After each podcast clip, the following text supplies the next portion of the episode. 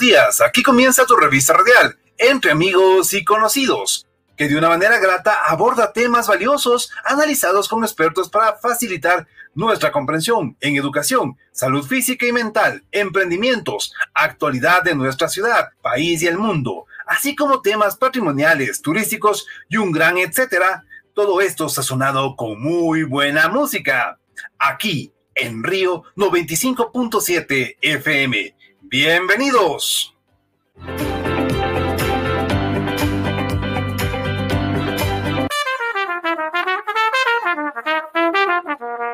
Con ustedes, queridos escuchas, siempre con la palabra preparada, sea esta oral o escrita. Nuestro conductor, Diego Vallejo, bienvenido. Los micrófonos son tuyos. Adelante. Eh, muy buenos días a todos. Gracias por conectarse a una cita más de Entre Amigos y Conocidos este sábado 1 de mayo, precisamente cuando estamos celebrando, festejando, recordando a los eh, trabajadores del mundo. Realmente un saludo muy cordial a todas las personas eh, que, que, en general todos realizamos alguna labor que resulta muy importante para el desarrollo del país. Gracias por acompañarnos, todavía un poco eh, bajo de salud, pero bueno, ahí eh, queriendo darles toda la energía para continuar con este programa. Vamos con lo que sigue, Fabián. Buenos días y muchas gracias también por estar junto a nosotros en esta mañana.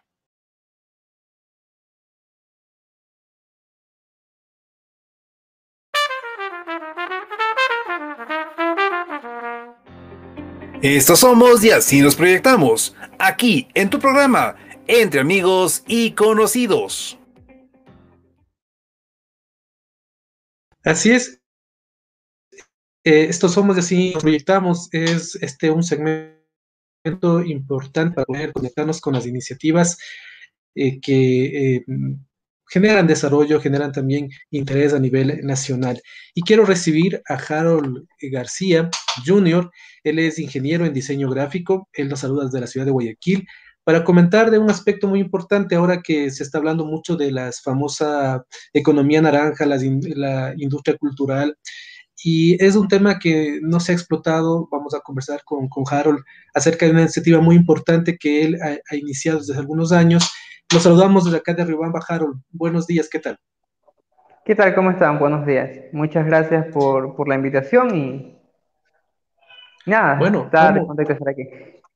Chévere, vamos a conversar acerca de, una iniciativa de Harold. Él, como hemos dicho, es ingeniero en diseño gráfico, pero desde el 2018 eh, empezó a editar unos cómics, un cómic llamado Mitos Fantásticos, en donde nos presenta a un personaje muy especial. Eh, primero, cuéntanos algo, algo al respecto tuyo, Harold. Em, ¿Cómo estás? ¿Cómo así estas iniciativas al respecto de, los cómics que le estamos viendo ya en pantalla, de los mitos fantásticos? ¿Cómo inicia esta relación con eh, el arte, digamos, gráfico? Eh, bueno, eh, siempre, siempre he sido fanático de, las series, de personajes de ficción, pero realmente este trabajo lo inicié casi a la par con, con, mi carrera, porque realmente yo no conocía mucho acerca de esto, o sea, como, como una fuente de trabajo o, o como que un grupo se dedica solamente a, trabajar en este, este ámbito gráfico. Entonces, eh, cuando recibí una invitación o como asistente a, a una de estas convenciones, eh, me encantó bastante, me fascinó y, y, y se me vino la idea de qué pasaría si en algún momento crearíamos un personaje como los de las grandes empresas, como Superman, pero que tengan su historia netamente desde nuestro país, o sea que su origen comience desde aquí. Y, no solamente con traspasar su historia a nuestro ámbito, sino que su origen fuese algo distinto, que tenga que ver con, lo que pasamos nosotros, eh, eh, nuestros antepasados vivieron. Y, bueno, desde esa parte eh, nace el origen de este personaje que se llama Intihuama. Bueno, claro que nosotros ahora estamos sometidos a una serie de, influencias, digamos así, del cine, que también ha tenido su influencia, por supuesto, en los cómics.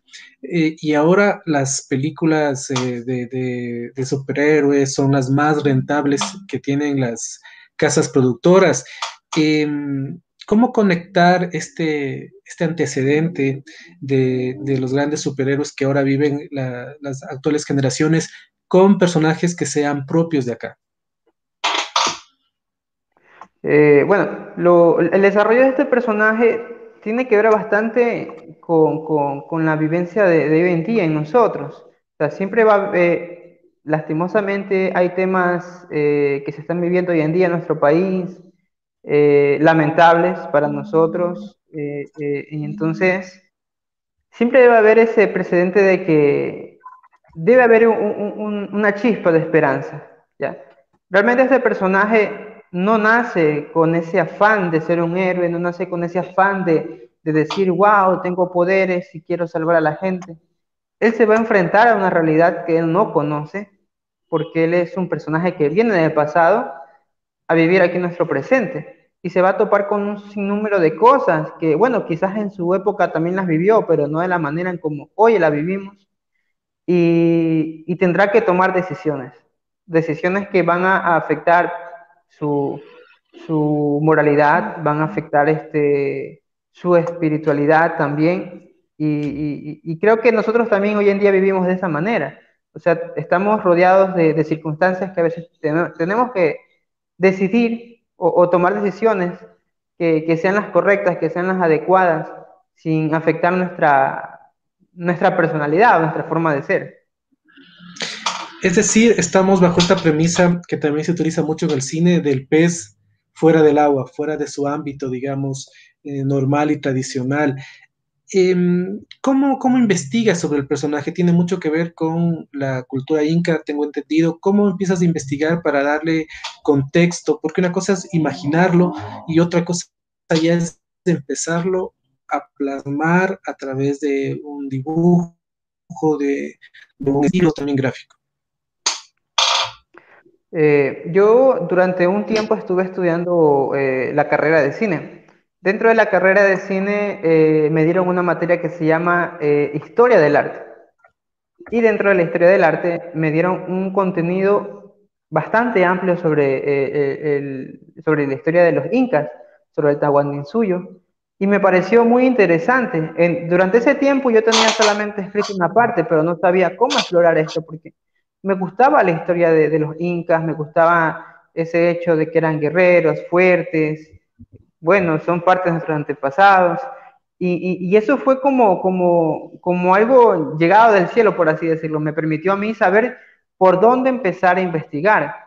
Eh, bastantes aspectos que yo recibí en esas clases los añadí a, esa historia, reescribí muchas veces eh, eh, la historia para que pueda tener este, una congruencia. Realmente no se cuenta directamente qué pasó con los incas, no se cuenta de una manera este, directa en lo que sucedió, pero sí se toman aspectos eh, importantes. Eh, por ejemplo, aquí en esta historia, también la mezclo con una leyenda donde se habla de que eh, Tupac eh, para poder iniciar este, este inmenso reino, recibió de parte del cielo un, regalo, recibió un, disco de oro, en la cual le dotó de tanto poder, y eso fue lo que le permitió poder crear todo este imperio de una manera tan rápida, tan drástica. Eh, entonces todos esos aspectos a mí me, ayudaron a, poder darle forma y, darle más que nada vida a la historia de este personaje.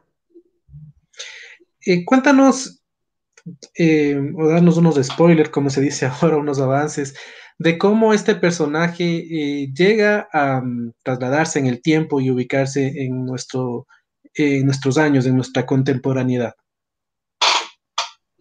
Bueno, eh, como este, la historia parte de esa premisa, de esa leyenda, de, ese poder que recibió Tupac Yupanqui, este poder solamente era trasladado, era pasado eh, dentro de la familia real, o sea, solamente el rey podía acceder a este poder. Pero debido a la conquista, debido a problemas internos, peleas dentro del mismo pueblo, eh, este personaje le es encargado de que tiene que salvar este poder, tiene que resguardarlo o, y, llevárselo al rey. Pero ¿qué pasa? Eh, en vez de, seguir con la orden, usurpa el poder y lo toma entre sus manos. Según esta leyenda, aquel que tomara el poder con sus manos iba a recibir una maldición, la cual iba a estar encapsulado en, como una estatua de, piedra. Y, obviamente nadie podría salir de esa maldición, porque muchos usurpadores ya habían, pasado por eso, ya habían recibido esa maldición. Entonces este personaje se arriesgó, porque como había escuchado de que solamente con un, un fragmento de oro puro le era, le, era permitible para que no recibiera la maldición. Entonces, como el artefacto que él tenía en sus manos, que era un guante de oro, no le permitió retener esa maldición, fue encapsulado en una estatua de piedra. Pero ahora, en el presente, como muchos historiadores eh, están en busca de esta leyenda acerca de este poder de, los incas, accidentalmente eh, descubren la, tumba de este personaje y despiertan al personaje en, nuestro presente. ¿Cómo es la construcción física, digamos? Eh, primero lo haces vía manual, el dibujo, o ya directamente con las técnicas del diseño gráfico vas construyendo eh, el personaje y el cómic en general. La forma en como, como yo lo he trabajado hasta ahora es de la manera tradicional. Mm, hago primero este, los esquemas, los bocetos eh, en hojas para saber en dónde voy a, voy a colocar cada personaje, cada elemento. Y a su vez dibujo directamente eh, en una cartulina, una cartulina 3, o sea, hago escala de lo que es el tamaño de la página y comienzo a dibujar así, de la manera tradicional. Todo comienza este, desde el dibujo al lápiz. Eh, este, esta serie de cómics de mitos fantásticos, tengo entendido que empezó en el 2018. ¿Se sigue editando hasta ahora? ¿Dónde se lo encuentra? ¿Cómo es la difusión ya de este producto? Eh, bueno, eh, por ahora no se ha publicado otros cómics. Se tenía pensado publicar el año pasado, pero debido a la pandemia hubo este atraso. se perdieron algunas oportunidades donde se iba a promocionar este cómic entonces, lo que se está haciendo en este momento es una reestructuración, tanto de la imagen como eh, eh, adelantando un poco más los proyectos para que el momento que vuelva a salir, eh, no solamente se reciba una revista más, sino que se reciba muchas otras revistas para poder completar esta historia. entonces, por ahora eso se está haciendo dentro, dentro del manejo de, de, de, las demás revistas de, esta historia. Y bueno, actualmente sí se puede encontrar la revista eh, en diferentes librerías. Eh, la librería que nos está ayudando en este momento es Librería Española, que queda eh, tanto en Guayaquil como en Quito y en Ambato. Entonces, en ese lugar pueden encontrar la revista. Ahí está disponible. Y a un precio ¿Qué Tal, ¿Qué tal recepción está teniendo en, la gente? ¿Le gusta este, este nuevo concepto? Eh, ¿qué, dice al respecto? Porque claro, obviamente eh, debe haber un público para poder sustentar estas iniciativas, ¿no? Claro, de hecho, este, hace mucho tiempo, desde que salió la revista, me han estado pidiendo cuándo va a salir la segunda, cuándo, cuándo va a seguir con la continuación de este personaje, porque eh, necesitan saber qué es lo que va a pasar. Y, realmente ya, están, ya está hecho eh, eh, eh, la, la, continuación de esta revista, pero como hace un momento le estaba indicando, estoy buscando el momento correcto y adecuado para poder hacer nuevamente la difusión. Me han comentado de que, bueno, puedo publicarlo en el medio digital, tengo también la revista en, en, un medio digital, se llama Super Comics, que es una aplicación brasileña donde se puede subir esta, eh, se puede subir la revista y puede ser difundida. Pero me gustaría a mí seguir con la tradición de seguir publicando de manera física y, que pueda ser este, un, un, producto este, súper chévere. Me gusta a mí más que nada tener las revistas en físico que, en digital. Eh, es mi, mi percepción. Y quisiera también continuar con eso. Eh, queremos saludar a María Isabel Bastidas, que nos felicita por el programa, por el contenido, y también a Sandra Eli Ábalos, gracias por mantenerse conectadas a, esta iniciativa en este día que es de los trabajadores, pero que también es, es feriado eh, dentro de casa, porque allá en Guayaquil, por ejemplo, eh, no se puede salir absolutamente para nada. Acá hay una restricción vehicular, pero es un feriado diferente de lo que hemos estado viviendo, ¿no es cierto? Acostumbrados a vivir. Ahora estamos hablando mucho, Harold, de, esta industria cultural y de la potencialidad de la creatividad, que tiene mucho que ver con, las historias, con justamente con el diseño gráfico, con el cine, con las producciones audiovisuales. Em, ¿Cómo ves esto, este avance en Ecuador? Eh, sabemos que, por ejemplo, en Guayaquil sí se da un encuentro de cómic, ¿no? Un poco que, tiene que ver con lo que se hace a nivel internacional también. Pero ¿qué recepción tú crees que hay al respecto o la apertura para realmente hacer de esto una, una industria tal, tal como se lo ve en otros, en otros países? ¿no?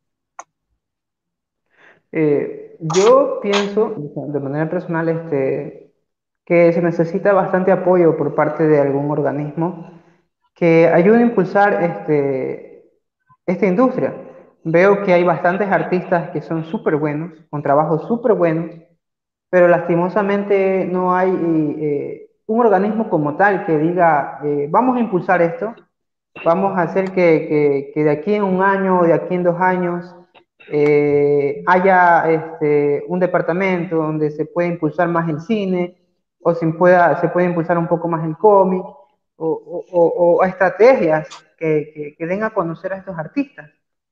Es verdad que, hay bastantes, hay, este, eventos muy importantes aquí en nuestra ciudad, es la Comic Con, Budokan y algunos más, pero pienso que, se, que, puede haber algo más, puede haber algo más que impulse esto. He visto que el cine aquí en, Ecuador ha estado cogiendo bastante relevancia, eh, pero no ha habido eh, eh, esa recepción de, historias en nuestro ámbito, como, como este, historias este, con ese toque de ficción o de ciencia ficción o, de los personajes que se están creando aquí en nuestro país, que sería súper bueno que, se dieran a conocer a través del medio de 3D o 2D.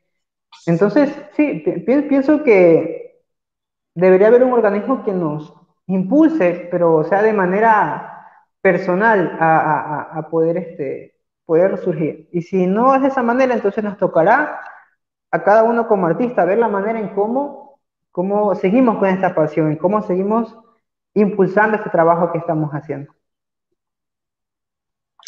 Le agradecemos a, Giovanni Gómez Maya, que también nos manda los saludos. Gracias a todos ustedes. Por favor, si están en sus eh, momentos de, relax todavía, de empezar el día, les invitamos a que compartan este contenido a través de sus redes para todavía más incentivar algo. No estamos hablando de las industrias culturales, estamos hablando de eh, la economía naranja que tanto se habla el día de hoy. Eh, y cómo incentivarla. Hay muchos grupos de artistas de nuestra ciudad, de nuestra provincia, y les queremos preguntar a todos ustedes qué se necesita realmente para fortalecer. Se habla de, políticas culturales, hay un ministerio, ha funcionado o no ha funcionado, qué necesitamos para, para este impulso real. Incluso les comento que he estado revisando el plan de gobierno del nuevo presidente, del presidente electo Guillermo Lazo, y en uno de sus ejes, el eje social, eh, determina que habría un tipo de incentivo muy fuerte para la economía naranja. Vamos a estar sondeando mucho más sobre este plan para comentarles a ustedes y les dejamos abierta esta posibilidad para que ustedes nos puedan hacer sus comentarios, sus preguntas, sugerencias también a Harold García, que nos está hablando desde Guayaquil acerca de este cómic, mitos, mitos fantásticos y de su personaje, un, inca que a través de, un artilugio, de una piedra, se traslada a nuestro, a, nuestro presente. Eh, en términos generales, en términos o más bien específicos, ¿Qué se necesita para apoyar esta, estas industrias? Dinero tal vez para fomentar eh, para realizar los productos o incentivar mercados o que haya más ferias tal vez para poder difundir este, este tipo de, de producciones, claro. Bueno, principalmente, sí, el primero, el factor importante sí es el dinero, porque para poder este, imprimir estas revistas eh, sí se invierte un poco, se, invierte un precio un poquito elevado. Además que eh, se necesita hacer bastante difusión a, través de las redes sociales. Eh, he visto que es un poco renuente la recepción de, la publicidad en las redes sociales, pero sí se, se, crea un público selecto. entonces, sí, sí, este, Pienso que, debería haber un poquito más de impulso en, eso. Eh, yo, yo, yo este, no, esperaría, no esperaría, sería algo bueno, pero no esperaría que eh, organismos fuera eh, apoyen este, este trabajo. Pienso que cada uno como artista debería de, dar, su esfuerzo por, por, por sacar adelante, porque si nos quedamos esperando, creo que nunca vamos a salir o nunca vamos a, dar a conocer ese trabajo. Entonces, sea como sea, debemos de hacer ese esfuerzo por hacer, por, por, por llevar a cabo este trabajo. Incluso eh, eh, durante ese proceso van a haber personas que sí van a apoyar. En este caso, eh, para poder sacar este trabajo, yo tuve apoyo de la empresa privada, de personas que con su negocio permitieron que yo pueda también este, salir adelante con este proyecto. O sea, invirtieron, obviamente dándoles un beneficio a ellos y de esta manera poder impulsar este, este pequeño proyecto. Y bueno, ya tiene, ya cumplir tres años ahora en, en junio. Eh, Harold, ¿cuál es o cómo es la forma de llegar a la empresa privada. Creo que es diferente también la mentalidad que hay en Guayaquil, no sé si me equivoqué, pero ¿cómo le llegas a, la empresa privada en Guayaquil para este tipo de proyectos? Porque siempre van a estar pensando, y bueno, como, como tú dices, ¿qué saco yo de beneficio? ¿Qué dirías tú? ¿Cómo, cómo, es el, cómo, es la negociación? ¿Cómo es la conversación? ¿Cómo es el diálogo con la empresa privada? Bueno, lo, lo, primero que yo hice fue eh, eh, darme a conocer con personas conocidas que a su vez me, me, me, recomendaron con otras personas. El beneficio que yo les di a ellos fue eh, hacer publicidad en la revista. Eh, en el cómic Mitos Fantásticos tiene dos páginas dedicadas solamente a publicidad. Y cada publicidad obviamente tiene su, su costo. Además de que durante los eventos que se estuvo promocionando la revista, se siguió haciendo publicidad a estas empresas, ya sea por volantes, ya sea por, por, algún, algún, algún medio publicitario que ellos nos, nos, ofrecieron, eh, lo comenzamos a repartir dentro del público, junto con la revista. Entonces, eh, fueron este, cosas que se fueron pautando con ellos. Eh, actualmente, para la nueva revista, estamos organizándonos para ver qué otros beneficios podemos darle a, las empresas o negocios que quieran apoyar nuestro trabajo y, que nos veamos beneficiados a las dos partes. ¿ya? Queremos darles eh, eh, una mayor difusión a ellos y a su vez que eso nos otorgue a nosotros una mayor recepción. Eh, ¿Cómo está también la organización, digamos, de de, los colectivos. Es muy importante también la unión o cada quien está haciendo su trabajo, digamos, individual o, buscando sus propios espacios. ¿Hay alguna organización o hay algún diálogo que les pueda conectar? Eh, creo que sí. Eh, yo agradezco bastante al, Comic Club de Guayaquil. Ellos me dieron la oportunidad a mí de, poder este, lanzar mi revista en un evento que ellos promocionaron en, en la Universidad Católica. Eh, entonces, sí, si hay un organismo aquí que nos, apoya de esa manera, eh, promocionando, incentivando al público a, consumir este, tanto el cómic, el cómic en general, como también este, el trabajo nacional. Entonces, eso sí. Bueno, eh, gracias a Harold García Jr., él es pues un emprendedor cultural, digamos esta manera, un gestor cultural, es ingeniero en diseño gráfico, y nos estaba hablando acerca de las perspectivas. Yo creo que hay que resaltar algo muy importante que nos dice. No necesitamos o, no debemos esperar que todas las cosas se den. Hay que, hay que tratar de hacer el esfuerzo y sobre todo hacerlo con calidad para que pueda defenderse por sí mismo el producto. Pero también yo creo que es muy importante que haya un ambiente, que se genere un ambiente muy eh, específico, un ambiente favorable para poder también incentivar esta, esta industria cultural. Creo que es deber de todos, eh, el artista, el gestor cultural, hacer su esfuerzo. Mm, armar todas estas redes que pueden ser para poder salir con su producto, pero también el Estado eh, y las instituciones que existen para eso también tienen que formar este ambiente especial para hacerlo.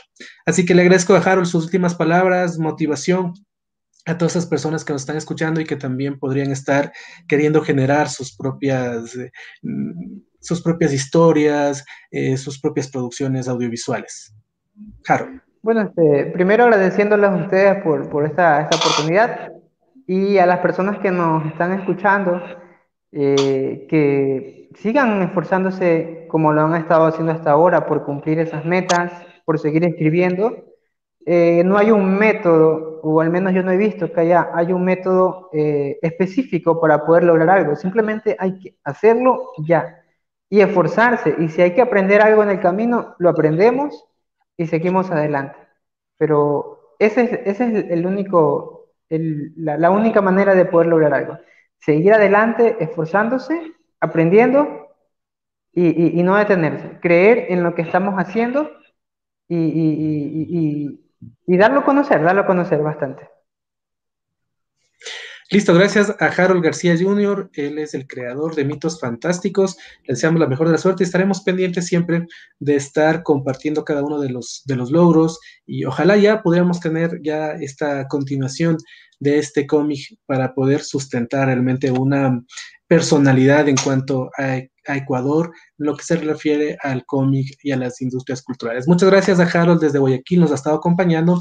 Yo le pido a Fabián muchas gracias también para poder continuar con un repaso rápido de lo que son los titulares que, de las noticias, de los hechos que han marcado la semana de abril que finalizó ya.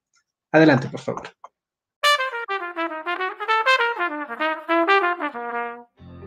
Para oreja, pon mucha atención porque ahora inicia el segmento. Déjame que te cuente el repaso de hechos relevantes de esta semana, aquí en tu programa, Entre Amigos y Conocidos. Estos son los titulares de la semana del 19 al 23 de abril del 2021. Lunes 26, Peguche lamenta la muerte de Jesús Fichamba, el cantante que quiso ser boxeador. Martes 27, Ministerio de Trabajo dice que empleador deberá justificar las funciones esenciales que no podrán ser ejecutadas en teletrabajo. Miércoles 28, Corte Constitucional toma postura de inconstitucionalidad frente a penalización de aborto por violación. Jueves 29. Cifra de heridos en la penitenciaría aumenta tras amotinamiento. Las visitas están suspendidas. Viernes 30. Ecuador y cinco países de América Latina están en nuevos picos de transmisión del coronavirus, advierte la OMS. Estos son los titulares de esta semana y los escuchaste aquí en tu programa Entre Amigos y Conocidos. Así es, queremos compartir algunas de las noticias más importantes que se han generado durante esta semana de abril, que ya eh, ha concluido. Hoy estamos en el primer día de mayo, este día que está consagrado al trabajador ecuatoriano, así que un saludo muy muy, cordial a todas las personas que están descansando, pero que eh, es una forma también de mm, festejar, de conmemorar, de celebrar este día tan importante. Una de las noticias que realmente eh, han, dado más eh, de qué hablar durante esta semana es lo que habíamos escuchado en voz de Fabián Santillán, que es la Corte Constitucional del Ecuador decidió el miércoles pasado despenalizar el aborto en casos de violación. El dictamen llegó como respuesta a varias demandas de inconstitucionalidad interpuesta por agrupaciones defensoras de los derechos de las mujeres, según nos trae la BBC News eh, con respecto a esta información. La decisión, con siete votos a favor y dos en contra, se considera un hito en Ecuador, ya que hasta ahora el aborto solo era permitido si la vida de la mujer estaba en peligro o si el embarazo era producto de una violación a una mujer con discapacidad mental. La Defensoría del Pueblo aseguró que la Corte resolvió quitar la frase persona con discapacidad mental del numeral 2 del artículo 150 del Código Penal, con lo que el aborto por violación ha quedado despenalizado. En este sentido, ustedes recordarán que el presidente Guillermo Lazo eh, había sido o, se ha pronunciado permanentemente eh, a favor de la familia y se ha manifestado en contra del aborto. Sin embargo, esta semana ya tuvo una eh, posición que lo quiere avalar como realmente un presidente electo que va a respetar las decisiones de los poderes del Estado. En ese sentido, este mismo miércoles, el presidente electo, Guillermo Lazo, publicó un comunicado en el que aseguró que, a pesar de ser católico, él y su gobierno respetarán la decisión de la Corte, afirmando que cree especialmente en principios como la laicidad del Estado y la separación de los poderes del Estado también. Y la Coalición Nacional de Mujeres del Ecuador acogió este fallo de la Corte Constitucional con satisfacción y consideró que era un avance necesario, aunque incompleto, dijo. Ningún comunicado avanzó que seguirá luchando por la completa despenalización de la interrupción del embarazo, según informó la agencia F. Mientras tanto, activistas eh, contrarios al aborto también se manifestaron en contra de esta despenalización y la Conferencia Episcopal Ecuatoriana envió una carta a Hernán Salgado, presidente de la Corte Constitucional, expresando su preocupación por el tema. Así que realmente son algunos de los temas que han llenado pues la agenda noticiosa de esta semana y también vamos a conversar al respecto con el asambleísta Héctor Yepes. Él es un asambleísta independiente de la asamblea que está finalizando y vamos a conversar algunos temas eh, de proyectos, qué es lo que queda de la asamblea, qué es lo que queda en deuda también. Así que vamos con eh, la presentación, Fabián. Gracias.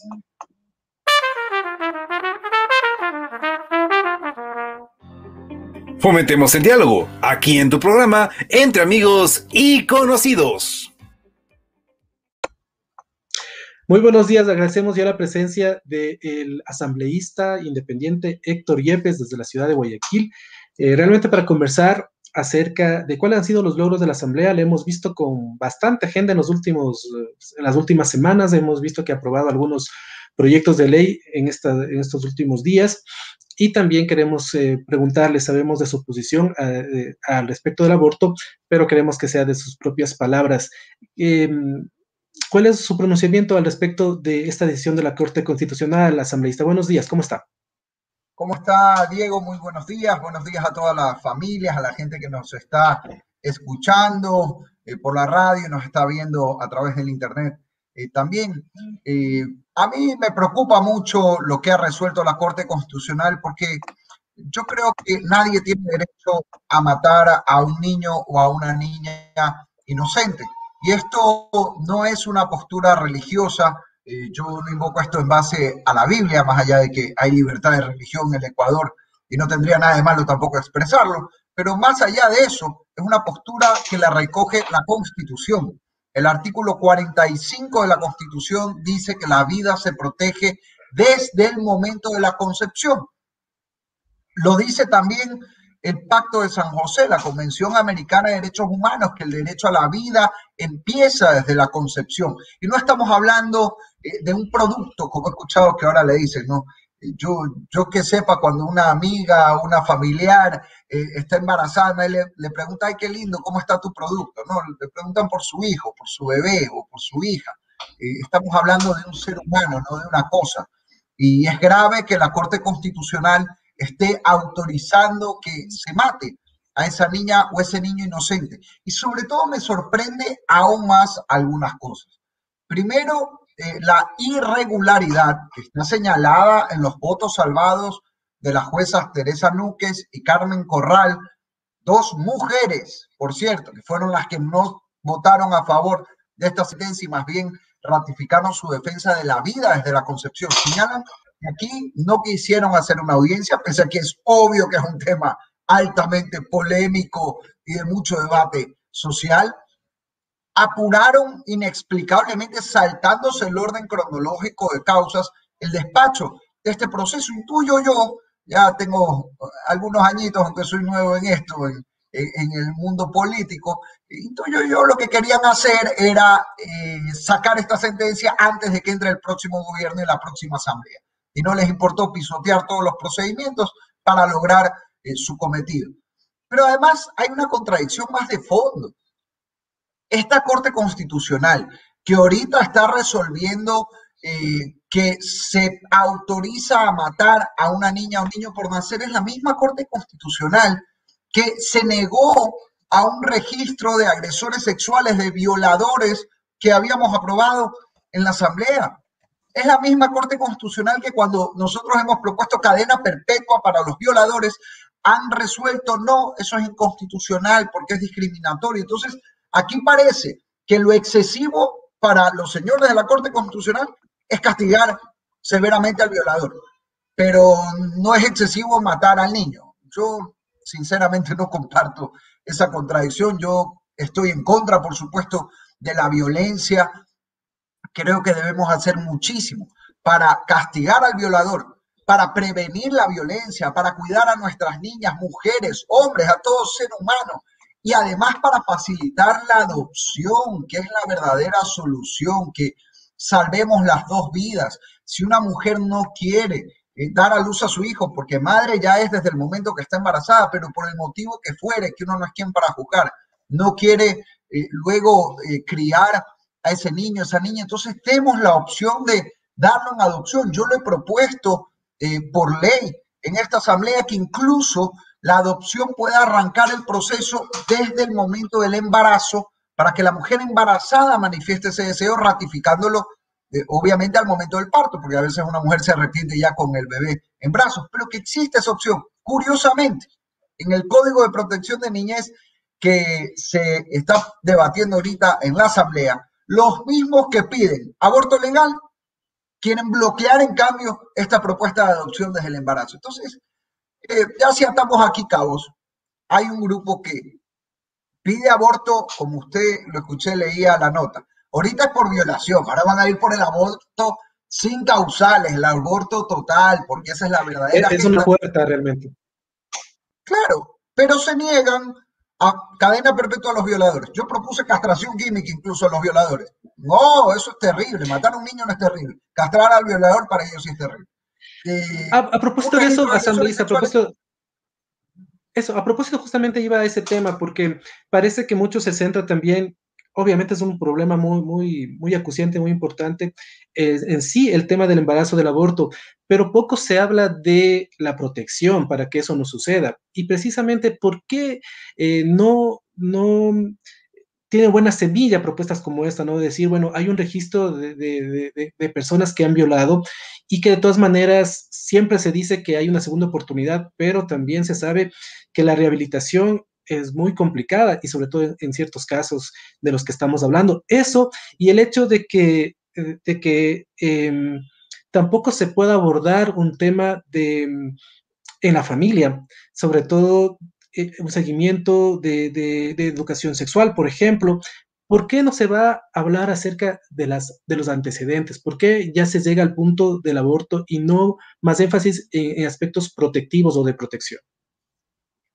Porque realmente pienso yo, después de haber estado en la Asamblea, yo no he sido candidato a la reelección, yo termino en dos semanas mi periodo y le agradezco eh, a las familias del país y de mi provincia de Guayas eh, haberme permitido la oportunidad de ayudar a las familias de todo el Ecuador y ya seguramente podremos hablar de, eso. Eh, pero lo que he visto de cerca es que quienes proponen esto no proponen nada a favor de la mujer.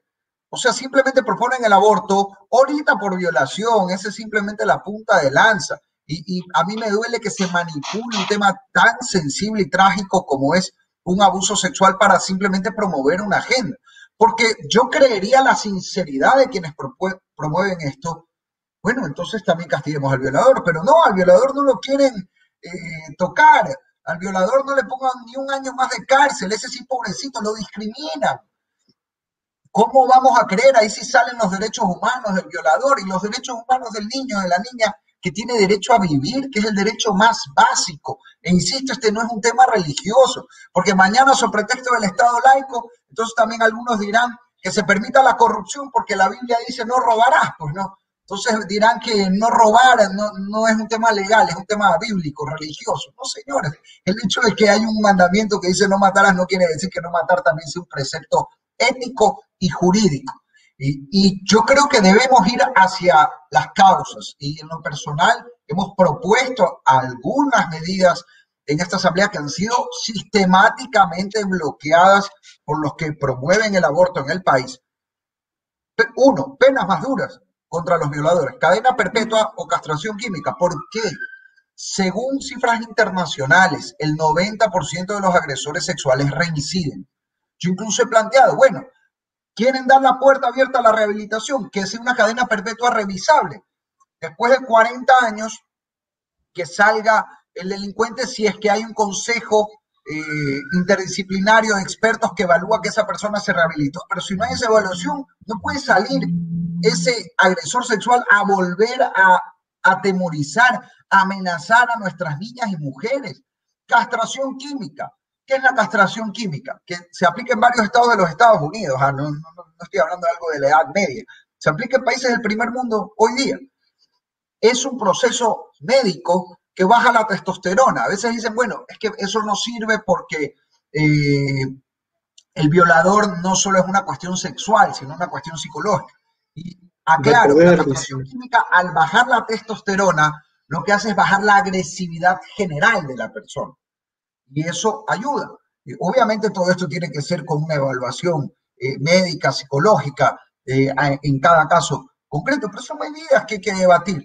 Y por supuesto la adopción, facilitar la adopción. Yo presenté una propuesta que no la trabajé yo, la trabajó, la hizo la Sociedad Protectora de la Infancia, que eh, maneja el hogar Inés Chambers en la ciudad de Guayaquil, que trabajan con niños desde hace décadas eh, como casa acogida, tratando de ubicar familias para que los adopten y conocen los problemas del sistema. Hemos presentado una propuesta. Ahorita se está debatiendo agilizar la adopción en ciertos temas, eso es positivo, pero quieren bloquear, algunos en la Asamblea, que ese proceso de adopción pueda arrancar desde el momento del embarazo, que es lo que hemos planteado. Una mujer que está embarazada, que nadie eh, es quien para juzgar sus motivaciones, los problemas que esté atravesando, no quiere eh, criar al hijo, ok, que desde el embarazo pueda manifestar que quiere darlo en adopción, por esa posibilidad la quieren bloquear los que en cambio están detrás del aborto. Yo sinceramente no entiendo eh, cuál es la verdadera motivación detrás de estas contradicciones. Bueno, para pasar de este tema y ir a abordar otros de, precisamente de lo que queda de la Asamblea. Em, he escuchado a algunos constitucionalistas decir, bueno, que esto va a ser impracticable además, eh, ¿cómo te vas a garantizar? Y por eso la próxima asamblea tendrá que trabajar en un proyecto eh, eh, de reforma en donde se diga cómo se va a poner esto en práctica, porque dicen, ¿cómo justificas que, que, una persona, una niña sea violada? ¿Cómo esa niña podría ir a decir quiero abortar cuando sabemos que está también un círculo de violencia posiblemente o el agresor está en su, en su propio círculo, en su propio hogar? o depende de sus padres que también todavía se ven influenciados por un tema de del que dirán. Entonces esto al final se va a volver una eh, impracticable en el sentido de cómo garantizar o cómo se le va, dice la gente, la, gente que promueve esto del aborto, que no se va a poder poner en duda la palabra de la mujer. Pero en, las leyes esto no es así. ¿Cómo, ¿Cómo será usted? ¿Cómo advierte un panorama de, de una reforma a la ley? A ver, me parece muy grave e irresponsable lo que ha hecho la Corte Constitucional, porque ellos que han hecho ahorita, declarar inconstitucional eh, la sanción al aborto por casos de violación, pero sin ninguna reglamentación en la práctica.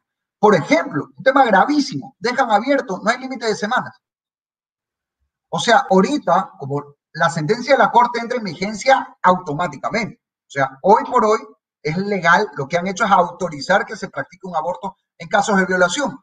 Pero uno, no está plenamente definido cómo comprobar, con qué protocolos acreditar que esa violación haya ocurrido. Incluso, no digo esto tanto por poner en tela de duda la palabra de la mujer, sino que pensemos en las situaciones que lamentablemente se dan en nuestro país, que muchas eh, mujeres son abusadas dentro del hogar entonces mañana van a ser forzadas por una persona dentro de su mismo hogar a ir a abortar para que continúe este eh, ciclo perverso de abuso. Entonces, ¿dónde está la ayuda a la mujer? Más bien, lo que están haciendo es incentivar que siga dándose esta violación, este abuso, esta agresión contra las mujeres y niñas en el país. Eh, otro tema, se habla mucho de las niñas. Eh, cuando hay un embarazo que pone en riesgo la vida de la madre, ahí sí ya estaba autorizado a abortar. Y yo estoy de acuerdo en ese caso, que es un caso extremo, ¿no? O sea, en que hay que decidir entre una vida y la otra. Es el principio de legítima defensa. O sea, si una niña queda embarazada a los 11 años y hay un diagnóstico médico de que obviamente ese embarazo la puede terminar matando porque su cuerpo no está preparado para, para llevarlo adelante, en ese caso no había necesidad de ninguna reforma, porque ya hoy la ley establece el principio general de que si el embarazo representa un riesgo para la vida de la madre, ahí sí estamos hablando de el derecho a la vida de una versus el derecho a la vida del hijo y, y lamentablemente ahí pues una decisión dificilísima, pero, pero estamos hablando de un caso extremo que ya estaba previsto en la ley. Aquí lo que se ha aprobado no es para las niñas, es, es en general para cualquier edad, pero además sin límite de semanas. La Corte Constitucional dice, bueno, la Asamblea vaya a debata más adelante, Dios sabrá cuándo. Le ponen un plazo, pero si no se cumple, eso igual que el aire. Y, y, y habrá que ver si hay los votos en la nueva Asamblea, etcétera, etcétera, etcétera. Entonces, mientras tanto, está legalizado el aborto de manera general sin límite de semanas. O sea, ahorita en base a esa sentencia, mañana se alega por parte de una mujer que incluso puede estar siendo coaccionada para eso, que a los siete meses de embarazo ya resulta que dice hace siete meses una violación, a lo mejor hasta coaccionada por su mismo agresor, y se practica un aborto de un bebé de siete meses, por Dios siete meses. Insisto, este no es un tema religioso, este es un tema de, un mínimo de humanidad, es una carnicería, pues. Yo, insisto, creo que hay que conseguir en luchar contra la violencia, pero la solución nunca va a ser matar a una niña o a un niño por nacer, peor aún, de siete, ocho meses de gestación. Eso es una barbaridad por cualquier lado que se lo mire. Bueno, eh, cambiando ya eh, de tema asambleísta, hay algunas cosas que se han hecho en esta asamblea y, que, y otras que quedan pendientes. Tengo entendido que una de, de, de, las situaciones o de las reglamentaciones que ustedes han podido aprobar es un tema eh, del IVA para los municipios. ¿Cómo está ese tema? Este, este tema era pues un reclamo permanente diciendo que no les devuelve el Estado el IVA a los municipios y que por lo tanto estaban un poco desfinanciados y con esta crisis peor. ¿Qué pasó con ese tema? A ver, primero esto demuestra que cuando se quiere se pueden lograr consensos por el bien de las familias, poniendo al Ecuador primero, a las familias primero. Sí se puede hacer cuando no se ve solo el metro cuadrado de cada uno, sino que se piensa en el bienestar de las familias ecuatorianas. Y una prueba es esta reforma que el IVA de municipios, universidades, gobiernos locales, eh, deje de pasar por el gobierno central y se quede en cada ciudad, en cada provincia, en cada parroquia del país. Recordemos que esta no es plata de un alcalde o de una prefecta, que a alguien le puede caer bien, le puede caer mal, eso es, varía en cada uno de los 221 cantones del país, esa es la democracia. Esta es plata de las familias de cada ciudad, de las familias de Riobamba, de Ambato, de Cuenca, de Guayaquil, de Quito, de Napo, de las provincias. Entonces, Ahora hay que vigilar, por supuesto, que esa plata vaya a las familias, en ayuda directa a las familias, como lo principal. Dos cosas. Uno, la atención en la pandemia. Hay un rol clave que van a tener que eh, jugar los municipios ahorita en ayudar a la logística de la vacunación, que ojalá sea un éxito ya con el próximo eh, gobierno eh, que va a entrar por el bien del Ecuador, avance este proceso de vacunación. Esto es de responsabilidad del gobierno central que maneja la salud pero para aterrizar en cada territorio, cada comunidad, en cada familia del país, la ayuda de los municipios va a ser esencial. Y segundo, se necesita esa plata para que llegue la obra a las familias. Recordemos que el gobierno más cercano a una familia no es el gobierno central que despacha en Quito es el gobierno de su municipio, de su prefectura, de su junta parroquial, que le hace la vereda, el camino vecinal, que lleva el agua potable, que recoge la basura. Y esa obra, primero, si se hace, mejora la vida cotidiana de la familia. Y segundo, esa obra genera movimiento económico, genera empleo, porque se contrata una obra, eso significa contratar trabajadores, eso significa transportar a los trabajadores a la obra, eso significa que alguien del lugar le vende un almuercito, el desayuno, eh, un motecito, un boloncito, ah, por, por, nuestra tierra sobre todo, más típico, eh, le vende una colita, eso significa movimiento económico, significa ingresos para esa comunidad, ese recinto a lo mejor donde se está haciendo la obra y eso es lo que necesitamos en el país, que la plata no se concentre en dos o tres grandes ciudades, Quito, incluso Guayaquil también, sino que llegue a los 221 cantones del Ecuador para beneficiar a las familias, más aún en este momento tan difícil, se necesita esa ayuda directa a las familias para salir adelante. Bueno, el día de ayer también se ha aprobado con 96 votos la reforma a la ley de transporte, tránsito y seguridad vial. Esta nueva reforma, ¿cómo garantiza que, que se pueda apoyar la disminución de accidentes de tránsito que son tan numerosos y una problemática tan crucial en nuestro país? Mire, eh, ha habido muchas polémicas en torno a esta reforma, sobre todo en el tema de los puntos de la licencia, pero yo en lo personal, y en esto discrepo con algunos colegas, legisladores, creo que eh, lo que más se necesita para proteger a las familias eh, de los accidentes de tránsito, de los abusos que se dan en el transporte y, también para proteger a las familias de los transportistas que también muchas veces son víctimas de extenuantes eh, jornadas de trabajo. a veces conocemos casos de choferes que están trabajando más del tiempo permitido y eso hace que, rindan obviamente eh, menos, que, que, no estén con los cinco sentidos y eso provoque accidentes y eso es culpa no tanto del chofer que está buscando ganarse el pan para su hogar, como todos en el país, sino del empresario que abusa de ese trabajador. Todo eso ya estaba en la ley, eh, sancionado.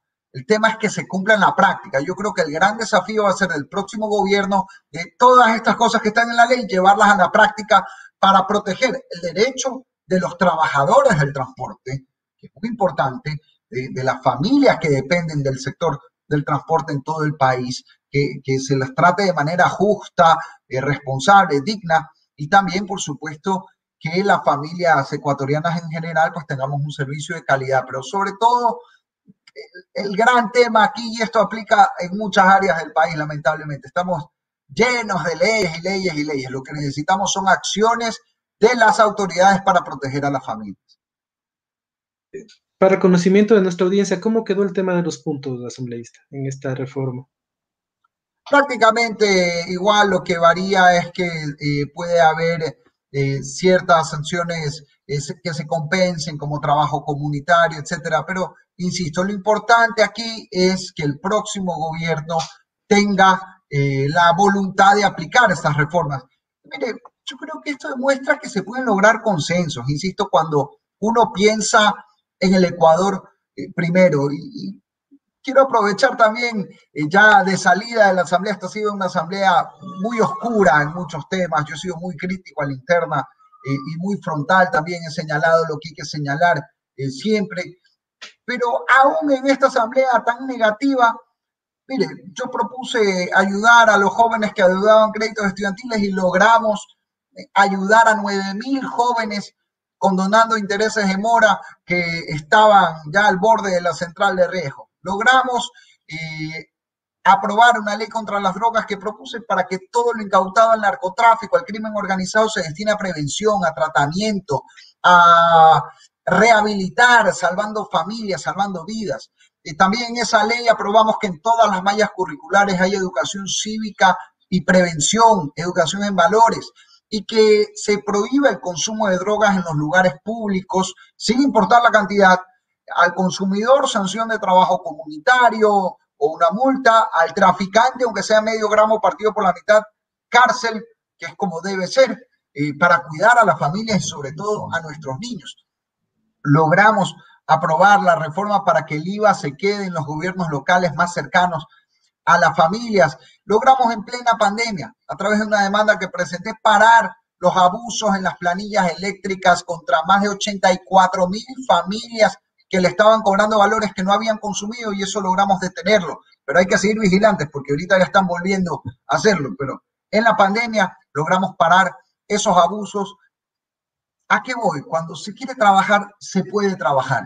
Yo agradezco muchísimo la oportunidad de eh, haber podido ayudar a las familias desde la función pública. Lo seguiré haciendo eh, como un ciudadano más, como un papá de dos hijos chiquitos que, como todos en el Ecuador, queremos eh, salir adelante. Y, este es momento de arrimar el hombro en esta crisis tan difícil para juntos, como una sola familia ecuatoriana, salir adelante. Podemos pensar distinto en mil cosas, pero necesitamos consensos en salud, sin privilegios, con vacunas que lleguen a todos, reactivar la economía con empleo, con comercio, agricultura, ganadería, turismo, eh, reactivados, produciendo más, mejorando la vida de las familias.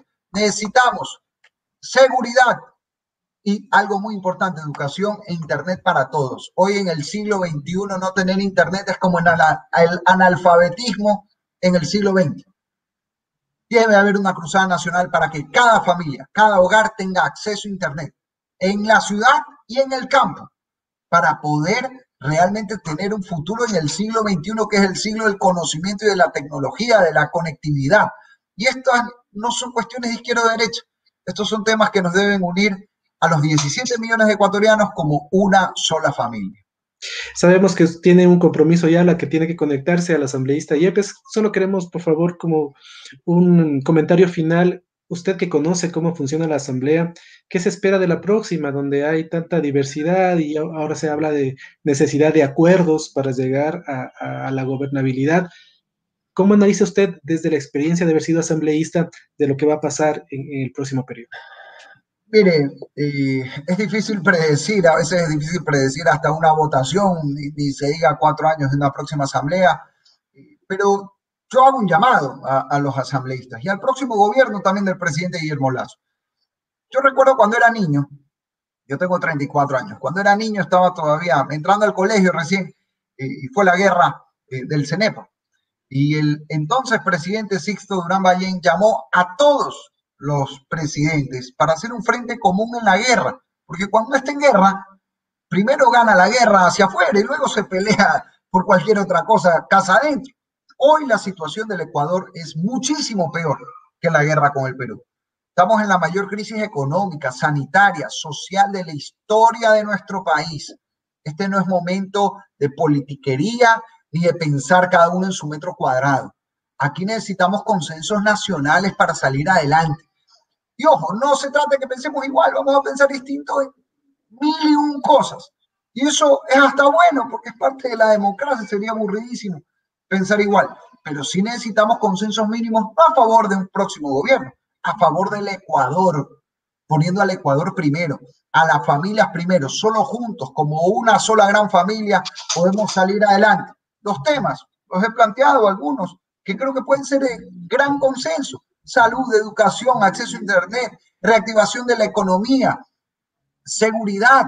¿Quién puede negarse a eso? Pues ya, ya sería odiar al Ecuador. Entonces, ojalá más allá de quién presida la asamblea o no, por eso es tema de cargos que son pasajeros. Lo importante es ayudar a las familias en esta crisis tan difícil a salir adelante y juntos arrimar el hombro poniendo al Ecuador primero y a las familias primero.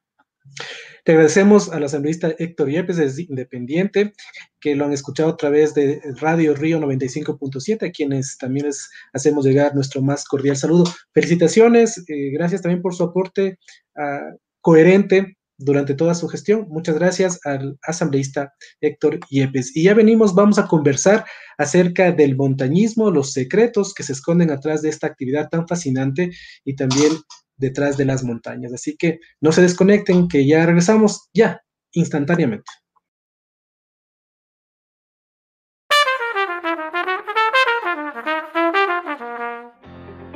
Fomentemos el diálogo aquí en tu programa Entre amigos y conocidos. Gracias y como lo hemos dicho, quiero presentarles a, un gran amigo eh, que lo conozco casi de toda la vida, desde las eh, aulas de la Unidad Educativa San Felipe Neri, hoy Unidad Educativa San Felipe Neri, en ese entonces del Colegio San Felipe Neri.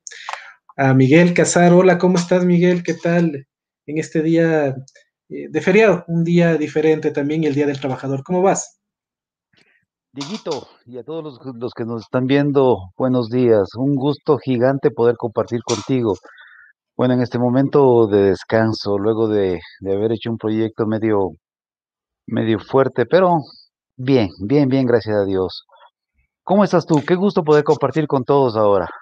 Sí, bien, vamos a conversar acerca de estos temas tan importantes para Chimborazo y para el país, ¿no? El tema del montañismo realmente es toda una expectativa, una activación que se espera en estos ámbitos que están muy relacionados también con el deporte, el turismo, pero también con un crecimiento personal, porque la montaña, este contacto con la montaña es como un hallarse consigo mismo, ¿no? Así que vamos a conversar un poquito de todos estos temas.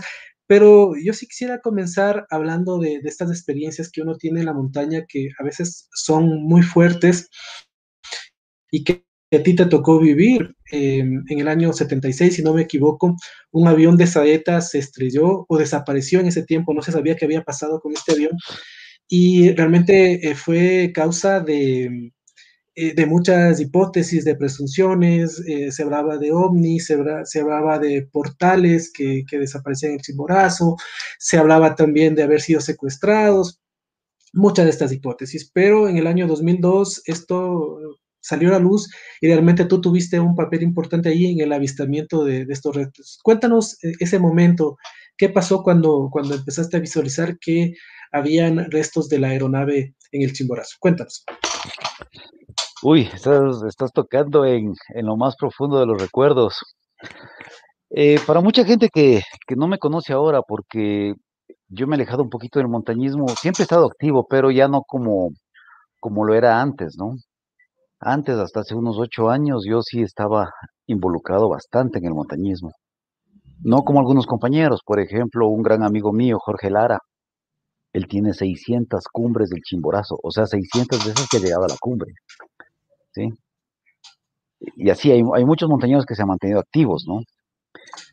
Entonces, yo me, me dedicaba hace unos años atrás bastante al montañismo.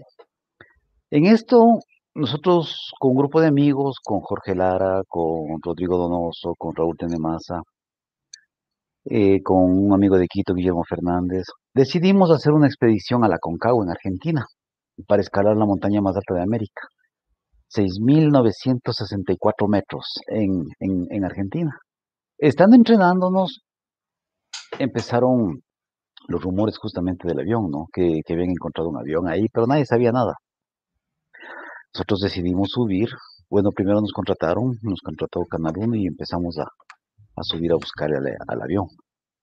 Eh, en, esa, en ese momento empezamos a, a barrer el chimborazo eh, tuvimos que subir eh, a la montaña desde la cara oeste, o sea, para, para que se ubiquen más o menos desde la ruta de Guaranda a Ambato, desde ahí subimos a la montaña y subimos en tres grupos.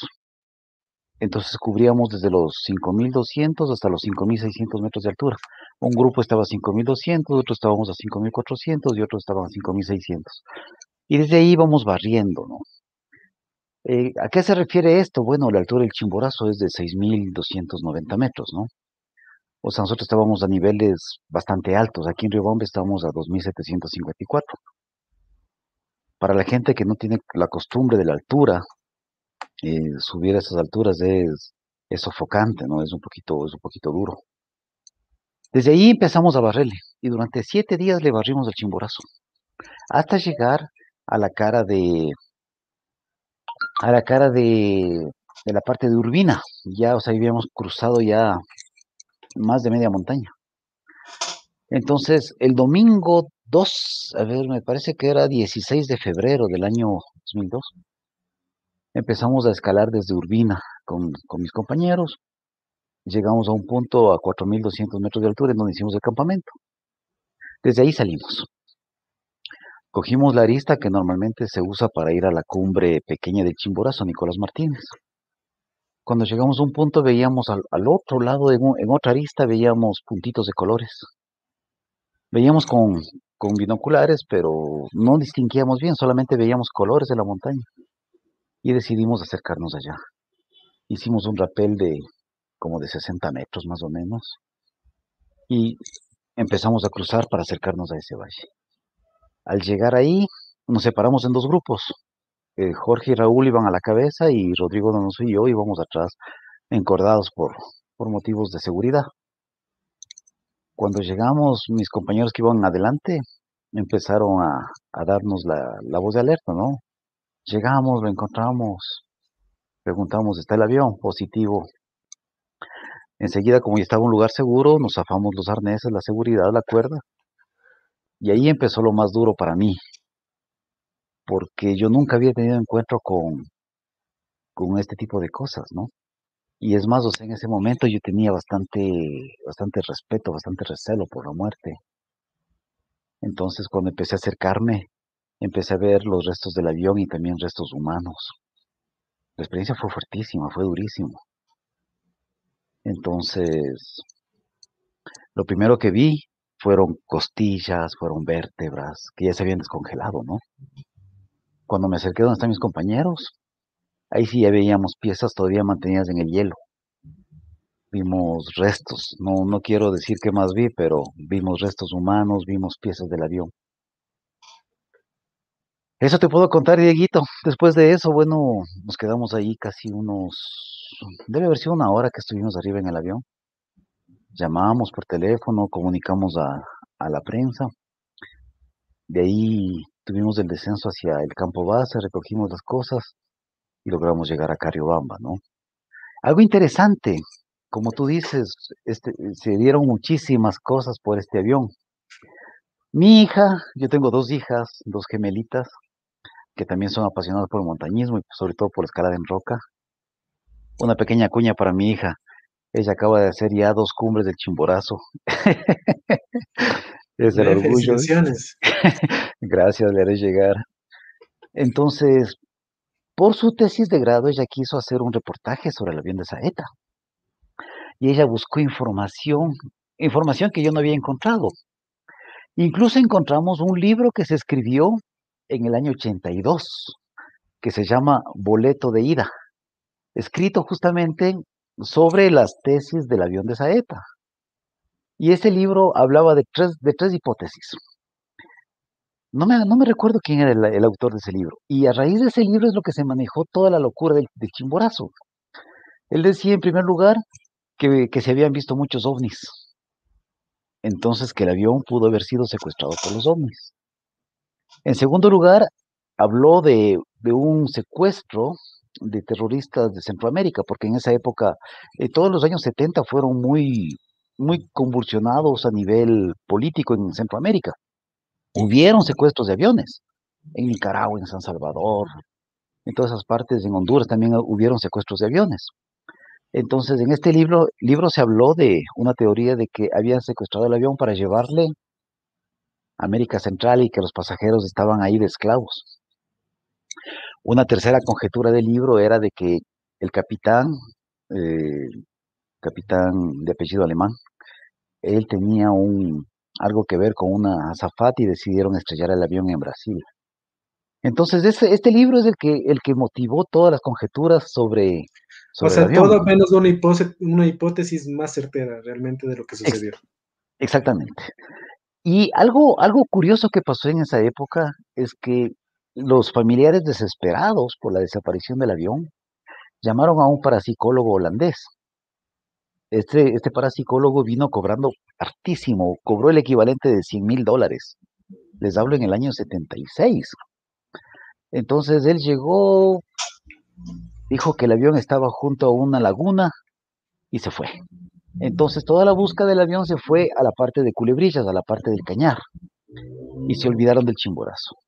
Pero una cosa muy interesante, un señor, un pastor de, ganado, de ovejas, de apellido Caiza, de la parte de Mocha, él escuchó que el avión se estrelló en el Chimborazo, que explotó. Y él bajó y vino a Riobamba a dar la noticia. Y no le dieron credibilidad.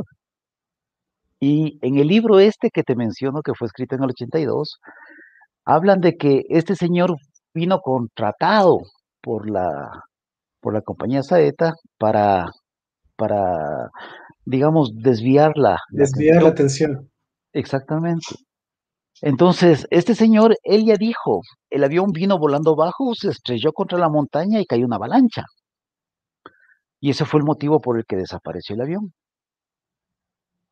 A raíz de esto, bueno, sí, hicimos bastantes investigaciones y lo que, lo que pudimos saber es que el avión había perdido la radio ayuda de Riobamba. ¿Por qué razón? Bueno, eso sí, son problemas técnicos que deberían saber los, los, los que estaban en esa época manejando los aparatos, ¿no? Lo que sí se, lo que sí se encontró fue la conversación del piloto con la radio de, Guayaquil. Entonces el piloto, al, no tener radio ayuda, había, había estado nublado, había estado lloviendo. En esa época el avión solamente volaba con brújulas, volaba solamente con radio ayudas, no es como ahora que se vuela con GPS. Y ahora ya se vuela con digitales, con pantallas digitales que te indican dónde está el rumbo, dónde están las montañas. Entonces el piloto decidió regresarse a Ambato para tomar nuevamente la radio ayuda y poder ubicarse. Al hacer el giro hacia el norte, se, estrella contra Chimborazo, pero se estrella en una parte bastante particular, porque donde el avión se choca, forma una, una especie de herradura con cara hacia el sur. Entonces el avión entra por el sur y se estrella prácticamente de sur a norte y le cae la avalancha. Todas las búsquedas que se hicieron del avión hacían de norte a sur. Entonces no, no del Considerando la trayectoria del, del avión, pero no, no se habían percatado, no, cómo saberlo tampoco de que había hecho la maniobra de regreso. Así lo estoy entendiendo y es cuando se produce el estrellamiento. Exactamente. Oye, ¿cómo procesas eso sin querer llegar a afectar la sensibilidad realmente de las personas y de los familiares sobre todo? Eh, ¿Cómo procesas eso de que, como tú dices, no habías tenido un encuentro así tan cercano, tan brutal, eh, y llegas y ese momento creo que la adrenalina no te, no te permite un poco pensar en lo que está pasando, pero ya luego de un tiempo, ¿cómo haces este, este procesamiento mental, humano, emocional, de decir, me, me he topado con la muerte, ¿no? Y con todo lo que significaba, porque eso implicaba también eh, dar una respuesta a las familias, a familias que pasaban años eh, desesperadas pensando en qué había pasado con su familiar, pero que mientras no existe una constatación de, de un cadáver, eh, pues simplemente tienes la esperanza de que algún momento puedes volverlo a encontrar. ¿Cómo procesas todos esos sentimientos en esos momentos? Bueno, ahora que me, que me preguntas esto, me recuerdo la primera entrevista que yo tuve con los familiares del avión. Fue durísimo. O sea, ¿cómo le dices a una persona lo que viste? Eh, lo que yo vi fue, fue terrible. Lo que yo vi fueron restos del avión despedazados, los, los cuerpos que habían estaban despedazados. Cuando bajamos aquí tuvimos en ese momento, dime, Eh, Miguel, para, para, no, para que tú puedas continuar con tu, con tu relato, y, y como repito, sin llegar al punto del morbo, estamos hablando de cuerpos eh, en descomposición o mantenidos por el hielo, para saber de la magnitud de la impresión que debes de haber tenido. Habían dos partes. La, parte que llegamos al principio ya pegaba el sol, o sea, ya se había descongelado el hielo. Entonces ahí sí habían huesos, no había nada de, nada de, piezas congeladas. Pero cuando llegamos más arriba, unos 30 metros más arriba, ahí había un glaciar. O sea, el glaciar es como el hielo. Y todo lo que encontramos a partir de- del glaciar estaba congelado, estaba perfectamente mantenido. Y justamente como te decía de, de mi hija, con mi hija, como hacíamos la investigación, volvimos a subir al avión hace cinco años, hace cuatro años. Ya no encontramos nada, porque todo se ha descongelado y las piedras de la montaña, como con el calor, las piedras se rompen, las piedras han caído y, y todo está sepultado, no hay nada. Entonces, si es que alguien quiere ir a ver lo que nosotros encontramos hace, hace, no. hace 15 años, ya no hay, hace 17 años ya.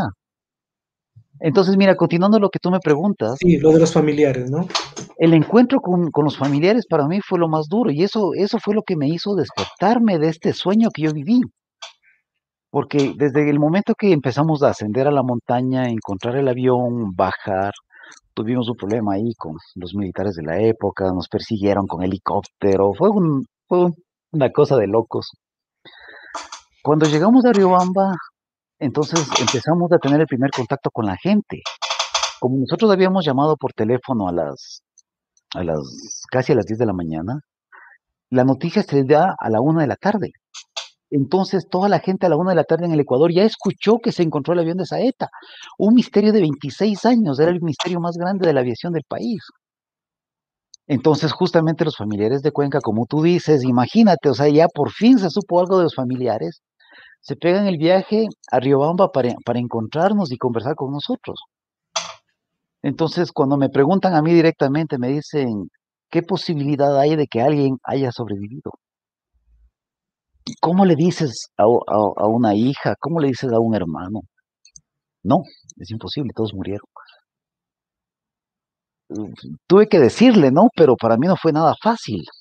Decirles, o sea, tuve que, que contar lo que yo encontré, pero siempre, como tú dices, evitando herir, herirles, porque ¿a quién le va a, ¿a, quién le va a gustar escuchar que, que su hermano está, está cortado, está roto? Es feo, es feo, feo. Entonces, explicamos justamente lo que había pasado con el avión, explicamos de la avalancha que le cayó, explicamos lo que habíamos encontrado, ¿no? Después de eso se acercó a mí una, una chica y me dijo, mi mamá murió hace dos años y ella nunca supo lo que pasó con mi hermano. Imagínense ustedes, o sea, la, la desesperación de la familia. Pero, por un lado, también fue el alivio de saber por fin qué es lo que ocurrió con la familia. Así es. Oye, y en ese sentido que tú estás de cerca, estuviste de cerca, ¿no? O sea, la desesperación, pero también eh, cómo del dolor se aprovechan las personas, ¿no?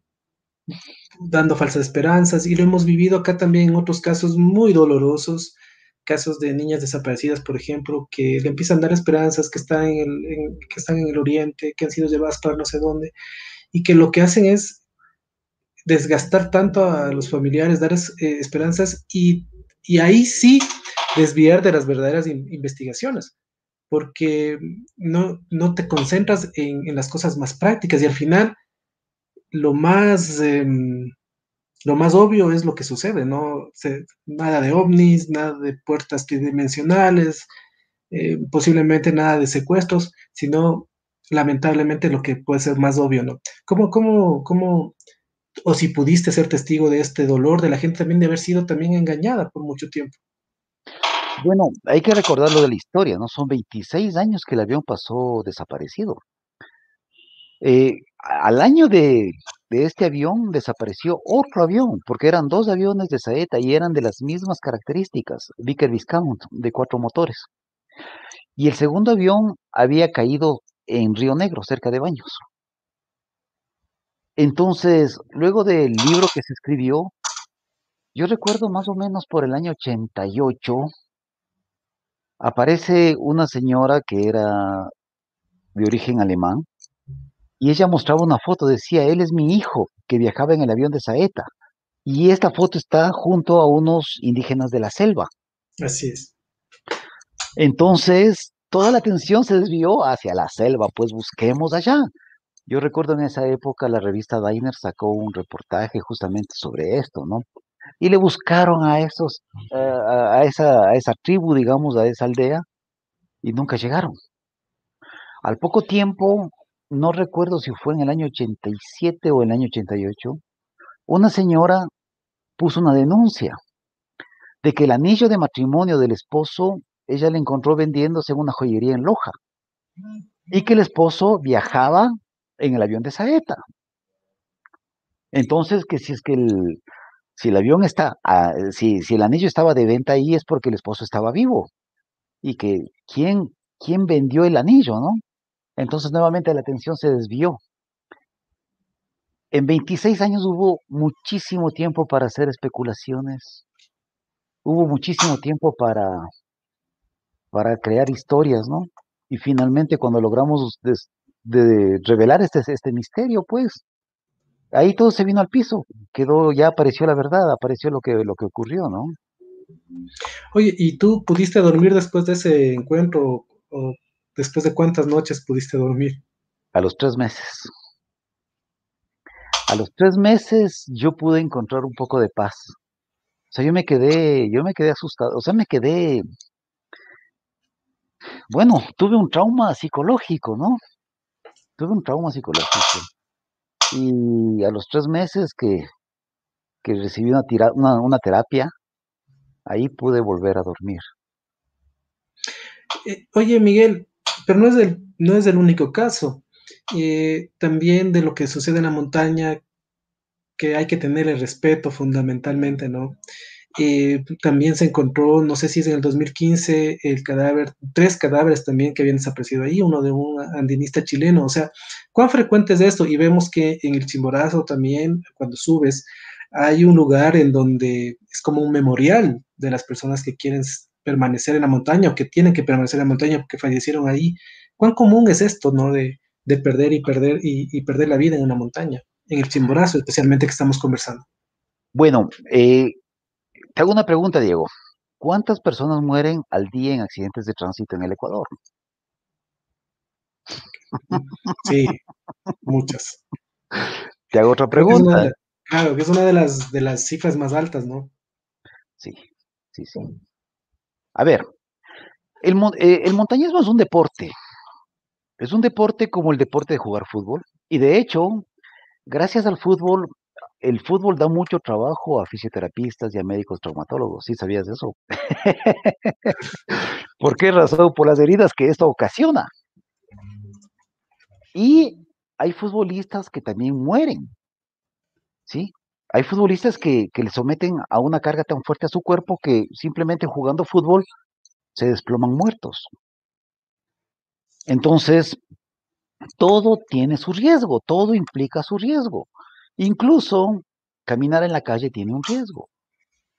Y aquí en el Ecuador también es un problema bien grande con, con la falta de cultura de tránsito, ¿no? No sé si recuerdas que hace cuatro años en Guayaquil, a las siete de la mañana, la gente estaba esperando un bus cuando viene un, un señor borracho se fue llevando a 20. Entonces todo tiene un riesgo. El Chimborazo actualmente tiene 78 personas que han perdido la vida en la montaña. Ahora, ¿por qué razón pasa esto? Bueno, en primer lugar, todo tiene un riesgo. El riesgo cero no existe. Hay muchos ciclistas que son arrollados porque no, no, se respeta la ley. Hay muchos ciclistas que estando en un carril de ciclismo, viene alguien, se lo va llevando y perdió la vida, ¿no? El montañismo es un deporte. ¿Este deporte se puede hacer una profesión? Sí. Pero como todo tiene su riesgo. La mayor cantidad de gente que ha muerto en el Chimborazo ha muerto por avalanchas. Mira, en el año 2015 hubieron una pareja de alemanes que desaparecieron, desaparecieron durante ocho meses. Un día antes de que ellos mueran, que fue un 31 de diciembre, un compañero mío subió llega casi a 6.000 metros de altura, ya cerquita de la cumbre. Pero la montaña estaba muy cargada de nieve. O sea, eso, eso significaba avalancha segura. Mi compañero que dijo, señores, hasta aquí podemos llegar, no podemos pasar, regresamos. Media vuelta y bajaron. Entonces, estos alemanes se habían subido, en esa época no había el registro que tenemos ahora en la montaña, y se, cruzan esa placa de nieve. No sabemos si llegaron a la cumbre o no. Lo que sí sabemos es que vino la avalancha, se rompió la placa y cayeron. De 6.000 metros vinieron a bajar a 5.300 metros de altura, o sea, cayeron 700 metros con la avalancha de nieve. ¿sí? Ellos fueron encontrados ocho meses después, justamente por casualidad, por Jorge Lara, atrás de, del castillo en el Chimborazo. Una cosa bien importante, Diego, en el Ecuador no existe cultura del montañismo. En Europa, en lugares donde sí tienen cultura de montañismo, del esquí, ¿qué es lo que hacen ellos? Cuando la montaña está muy cargada de nieve, cuando es muy peligrosa, cuando va a haber avalanchas, simplemente coge un, helicóptero, sale el helicóptero, se pone encima de la montaña, botan una carga de explosión, explotan, generan la avalancha y se acaba el problema. Pero aquí en el Ecuador no pasa eso. O sea, aquí en el Ecuador el montañismo es el último deporte, digamos, eh, en, en, importancia, ¿no? Sobre todo para las autoridades. Por ejemplo, hay una parte en el Chimborazo muy cargada de piedras, que es del castillo, el corredor. si, si hiciéramos lo que se, hace en Europa, si pusiéramos una carga de dinamita, explotáramos y permitiéramos que toda la piedra que tiene que caer caiga, la montaña se volvería segura. Igual, el día de ayer yo bajé del Chimborazo. Tratamos de, hacer cumbre en un proyecto que estábamos con un señor de Guayaquil. No logramos hacerlo porque toda la noche nevó. Entonces, si, si tuviéramos autoridades que realmente quisieran fomentar este deporte, el rato que hay peligro de avalancha, se bota una carga pequeña de explosivos, se genera la avalancha, controlada, digamos, sin que haya gente abajo, sin que, sin que toque a nadie, y se puede seguir, ¿no? El accidente más grande que hubo en el Chimborazo fue el 10 de noviembre del año 95, en donde murieron 13 personas, entre franceses, suizos y ecuatorianos. En el año, el, si no me equivoco, lo que tú mencionas también fue lo que se encontró a unos andinistas que se les enterró en el Chimborazo, porque ellos pidieron, la voluntad Claro. de ellos era que se les entierre ahí. Entonces ellos estaban ahí enterrados y si, con la, como el hielo se derrite, se les encontró. Paulo Vinuesa, Roberto Silva y chileno Christian Muchmeyer es, ¿no? Claro, Muchmeyer. exactamente. Ellos habían pedido exactamente, no, corrijo, no estaban desaparecidos, ellos habían pedido que se les, que se les retire. Después se descubrió esto, ¿no? De que eran los restos de las personas, de los andinistas que, cuyo, eh, cuyo último deseo había sido permanecer en la montaña, precisamente. Eh, es un deporte, pero también es una forma, y hemos visto, yo personalmente he visto en las últimas semanas eh, películas acerca de, estos retos que consisten en ir a la montaña, ¿no? Eh, el Everest y eso, que está registrado. Eh, pero también, como decía, es un deporte, es una actividad física, pero también es un encuentro con uno mismo, te decía yo al principio. Es así, o sea, es como ir allá y- y descubrirte, descubrir tu relación con el mundo. Es un camino espiritual también. Bueno, en primer lugar, eh, como todo deporte, tiene sus niveles. Y como todo deporte, el montañismo necesita aprenderse. Yo recuerdo que Riobamba dejó de ser la capital del montañismo muchos años atrás, cuando alguien que estaba a cargo de, de la Federación del mismo puso la idea en la, en la mente de la gente que el montañismo es solo para los expertos. Entonces mucha gente dejó de, de practicar el, el montañismo porque decían eso es solo para los expertos. ¿sí? Es para un grupo de gente que nace experta. Bueno, yo no sé cómo uno puede nacer experto, ¿no? ¿Por qué razón? Porque para todo uno aprende. Para jugar fútbol uno aprende. ¿Y cómo aprende? Con, con alguien que te guíe. Mira, esto se hace así, de esta manera, de esta manera. ¿Quieres aprender a nadar? Vas a buscar a alguien que te ayude, ¿no? Entonces, el montañismo es un deporte que se va aprendiendo y hay que practicarlo. Lo interesante de este deporte es que te enseña en llegar a la meta. Es lo, más importante. O sea, tu objetivo es llegar a la cumbre y regresar, ¿no es cierto? Porque el objetivo nuestro es regresar a casa. No es solamente quedarnos en la cumbre, tenemos que regresar.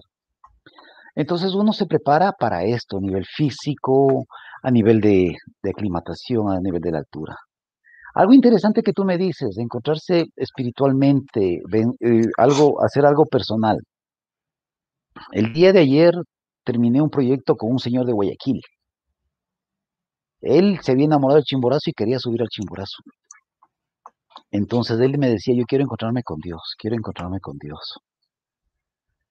¿Qué es lo que ocurre? Nosotros tenemos cuatro áreas a nivel, a nivel personal, ¿no? El ser humano es íntegro, o sea, tenemos cuatro áreas. El área intelectual, el área física, el área espiritual y el área social. Entonces, el montañismo sí te permite una relación espiritual. El montañismo bien manejado sí es algo espiritual. Porque es hermoso estar en la montaña solo, pudiendo po- poder mirar lo que, lo que la naturaleza te ofrece.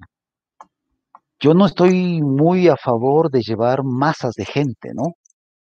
Por ejemplo, hace, un, hace unos tres meses se dio el, la idea de vamos a visitar la laguna del Carihuayrazo, la laguna congelada del Carihuayrazo. Entonces empezó a moverse un turismo de masa. Iban grupos de, de 15, 20 personas, ¿no? Ahora que estuve la semana pasada ahí, se ve basura. Esa parte es la parte no espiritual, porque un verdadero montañero no te va a dejar basura. Un verdadero montañero va a recoger la basura que genera, llega acá a la ciudad y va a desechar la basura. Váyanse al Chimborazo después de un feriado, súbanse al segundo refugio y van a ver la cantidad de basura que queda. Entonces, eso es la parte negativa del montañero, es la parte no espiritual. Porque la parte espiritual es cuidar lo que se ama, proteger lo que se ama, porque amar es cuidar, proteger. Entonces, hay gente que va, ah, qué bonito, ve, tómale la foto, tómale la foto, saca un chocolate y botan ahí, toma la foto y se van y dejaron botando el papel de, el papel de chocolate. Pero ¿qué pasa? Solamente es un papel. Yo he tenido problemas, ¿sí? Pese a que yo tengo mis credenciales como que me autorizan como, como una autoridad en la montaña, he visto gente que delante mío cogen y botan el papel. El rato de pero ¿qué pasa? Solo es un papel. No es solo un papel, es la montaña, es la cultura que tenemos, es la anticultura que tenemos. El rato que uno empieza a desarrollar una relación con la montaña, uno va a cuidar la montaña, uno no va a botar basura, uno va a proteger. El rato que uno tiene esos encuentros con esos paisajes únicos, y el Ecuador es un país bendecido. Nuestro país es tan hermoso que viene gente de Europa, viene gente de Estados Unidos, viene gente de todo el mundo a visitar nuestro país, porque es hermoso. Dieguito, estar en la cumbre del, Tunguragua cuando está un clima despejado, ¡ay! Hermano, miras, tienes la oportunidad de verle al Sangay, al altar, al Reventador, al Antizana, al Cotopaxi, a casi todas las montañas del Ecuador. Cuando uno está en la cumbre del Chimborazo, puedes ver a Guayaquil, puedes ver a Colombia, puedes ver al Perú. Es un. ¿Cómo te puedo explicar eso, hermano? Lo mejor es llevarte para que tú mismo veas y tú mismo puedas escribir y puedas decir, señores, estoy en la cumbre, llegué a la cumbre, de aquí puedo ver esto. Físicamente es duro, no es fácil, pero es lo lindo. ¿Por qué razón? Te hago una pregunta, Diego. ¿Tú prefieres un paisaje chiquito con, sin esfuerzo o un paisaje grandote con un esfuerzo grande? ¿Qué prefieres tú?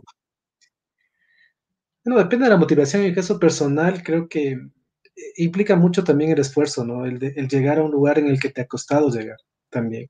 Claro que hay, también em, paisajes que no necesitan hacer ese esfuerzo, tal vez, pero, pero creo que siempre va a tener un mayor esfuerzo. Me acuerdo, yo no, no es que he sido deportista, pero una de las cosas más importantes y de mayor crecimiento y de mayor, por eso te, te, preguntaba lo de la espiritualidad, fue llegar al, templo Machay en el Chimborazo, que, que para mí era fantástico porque nunca había hecho nada de eso y la caminata y todo. Y mientras tú vas caminando, tú te preguntas, ¿para qué hago esto? ¿Por qué me doy tanto esfuerzo en caminar y caminar y solo veo arena en un momento y después solo veo tierra y para llegar a una cueva, ¿no? Entonces te vas preguntando esas cosas y el esfuerzo, el esfuerzo. Pero cuando llegas, ¿no? Es tan impresionante y, no se diga a una cumbre, que yo me apunto ahí a, prepararme para eso. Pero llegas a, este nivel y encuentras y, realmente ves la, lo portentoso que es la naturaleza, ¿no? Ves una ver una gigantesca pared de hielo ante ti una soledad y un paisaje eh, que combina la, arena, pero también la vegetación, que cómo es posible que crezca ahí. Entonces te haces tantas preguntas. Y solo cuando llegas allá te das cuenta que vale la pena totalmente el esfuerzo. Pero que si no haces esfuerzo, no vas a poder ver por ti mismo, porque puedes darte una foto, como tú dices, puedes explicarme, pero solo cuando llegas y cuando te das la vuelta y ves 360 grados, que es algo que no ves no vas a ver todos los días y solamente llegar a ese punto, que creo que son 5.000 y más metros, ¿no? Creo que totalmente vale la pena, ¿no? Y si no, no sin, sin esfuerzo no llegas. Entonces, creo que esa es la respuesta. Mira, mucha gente va al Quilotoa, ¿no? Llegan del carro, se bajan, qué bonito, pero Quilotoa es un mercado artesanal.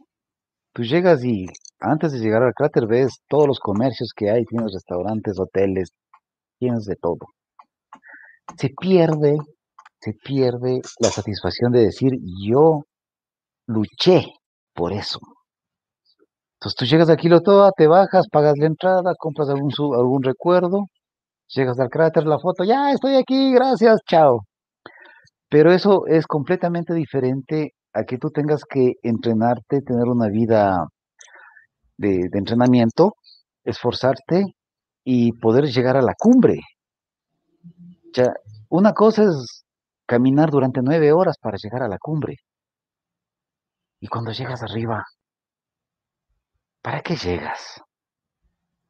¿Puedo compartir una foto? O sea, bueno, bueno, me gustaría enseñar una foto. ¿Me permites, Diego? claro, por supuesto. Mira, esto, por esto, por esto luchas.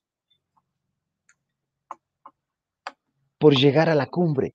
Pero esa cumbre nos cuesta no solamente las ocho horas de subida o las, o las tres horas de bajada, estamos hablando de once horas de, entrenamiento, once horas de caminata, once horas de ascenso. En el Chimborazo son más o menos de, de 9 a once horas para subir del, del campamento a la cumbre, dependiendo de la condición física. Entonces, eso no lo va a hacer cualquiera. Cualquiera puede lograrlo, sí, pero no lo van a hacer. Porque hay muchos que van a decir, no, mucho frío, no, muy lejos, no, no, no, no, no, yo prefiero irme a pegar una cerveza en un bar y, ya, pero la montaña no es para mí. Entonces la recompensa es de acuerdo al esfuerzo que lo pones. ¿Sí? Mira, con, con mi compañero de, montaña, con mi, con mi compañero de locuras, cuando recién se empezó a levantar la pandemia, cogimos equipo de montaña, cogimos carpas, cocina, todo lo que es lo que tenemos que llevar, ¿no? Y caminamos alrededor del Tunguragua, nos dimos de vuelta alrededor del Tunguragua, por atrás. Fue... Ahí estamos viendo, para los que nos están siguiendo a través de Facebook, tenemos la foto que nos estabas compartiendo, ¿no? ahí estamos, ahí estoy en la cumbre del Tunguragua. Del Tunguragua. Oye, ¿y eso está encendido todavía? Sabes que eh, ya no hay la actividad que había hasta el año 2014, ¿no? En donde realmente habían explosiones, habían caída de piedra. Pero hay bastante fumarola. Una cosa que me sorprendió es que junto al cráter tienes una línea más o menos de un kilómetro solo de fumarolas. O sea, ves cómo sale el gas por ahí. Es una cosa impresionante. Eso me trae también a colación el hecho de que lo que tú hablabas de estos eh, montañistas alemanes también, ¿no? El hecho de, respetar la montaña, pero también, como tú dices, no hay grado cero de, riesgo, pero de hacerlo con personas que sepan, que conozcan y que puedan darte una alternativa segura también de hacer este, de acompañarte en este esfuerzo, ¿no? Eso es importante, ¿no? No hacerlo porque se me ocurrió, eh, hemos visto que muchos de estos, em, estas pérdidas en las montañas se producen también porque eh, vamos como a, tontas y a locas, cada quien solamente con su voluntad, y eso no es, ¿no? Bueno, en realidad, eh, y también tengo, tengo conocidos en el GOE, en el Grupo de Operación y Rescate, ¿no?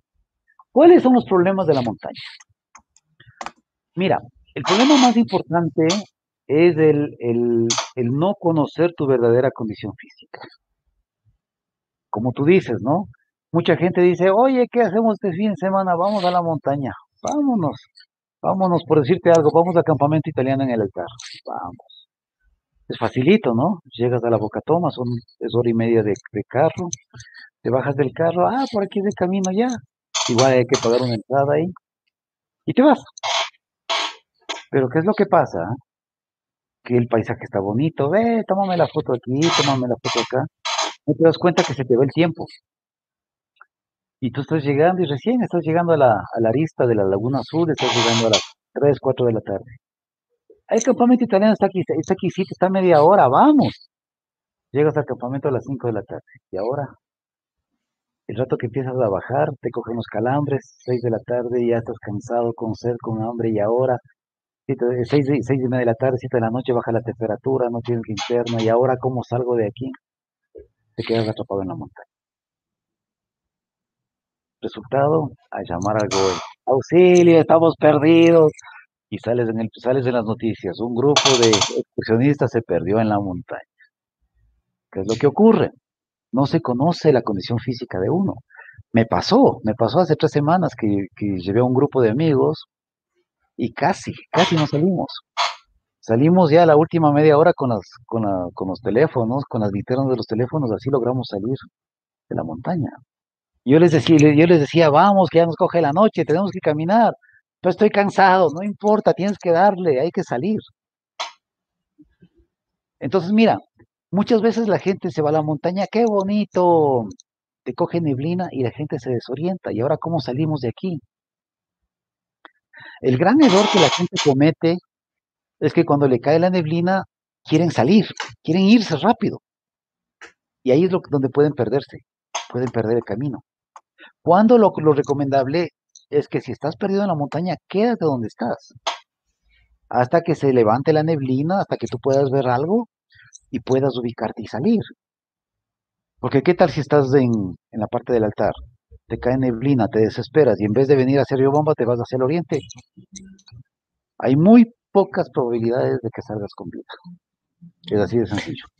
Oye, yo te agradezco, muy apasionante esta conversación. Te mando un saludo de Isaac Salazar, que dice eh, un saludo a, Miguel, es el apasionado de la montaña, nos dice, y te manda ese, ese gran saludo a ti por, por, todo lo que nos estás contando.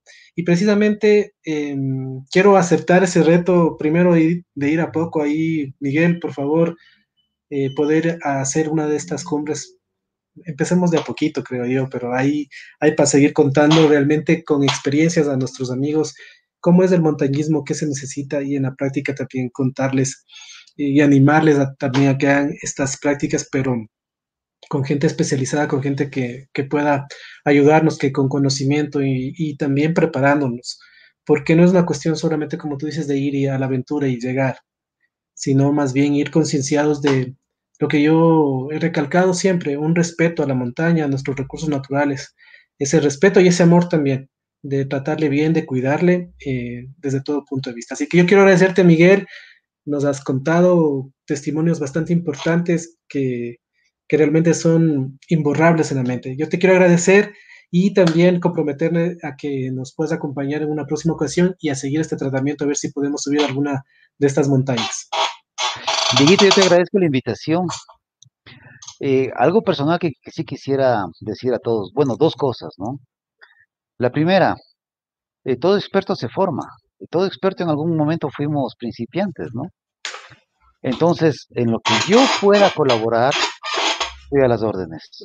Eh, manejo grupos de jóvenes en campamentos, en campamentos en todo tipo de nivel, nivel básico, nivel medio, nivel fuerte ya. También puedo ayudarles a prepararse para lo que es el montañismo. Y la segunda cosa que, que sí te quiero eh, responder, ¿no? El encuentro con Dios. A mí personalmente, el montañismo me ha ayudado muchísimo para mi relación con Dios. O sea, para mí es lo mejor es estar en la montaña, a veces cansado, solo. Porque cuando uno está cansado, ahí sale la verdadera personalidad. ¿Sabes qué, Diego? Cuando uno está cansado, ahí tienes que dominar a tu carácter, a tu yo interno.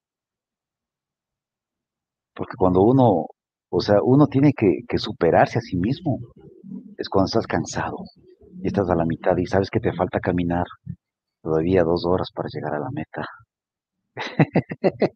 Mi hermano. Un abrazo. Oye, oye, dame, dame rapidito tu número telefónico a las personas interesadas que puedan querer hacer estos, estos no sé si paseos de estas preparaciones, porfa. 098 498 6311. Para todos quienes deseen. Igual, o sea, en, equipo de campamento, yo tengo equipo para, para 60 personas. Se puede hacer maravillas. Nuestro país es el país más hermoso del mundo. En realidad, a mí, para mí es una pena escuchar tantas malas noticias sobre este país. Y aquí tenemos el país tan hermoso que viene la gente de todo el mundo a conocer. Porque vale la pena. Dieguito, nos preparamos para el Caribairazo. Eso, vamos para allá. Gracias a, Miguel Casar, este apasionado del montañismo. Y precisamente con Isaac Salazar, él es nuestro especialista en psicología, eh, que nos va a abordar a continuación un tema muy importante y lo hemos dicho, estamos celebrando el Día del Trabajo el día de hoy, el Día del Trabajador, y cómo explorar el tema desde la parte emocional es lo que a continuación el doctor Isaac Salazar nos propone. Adelante.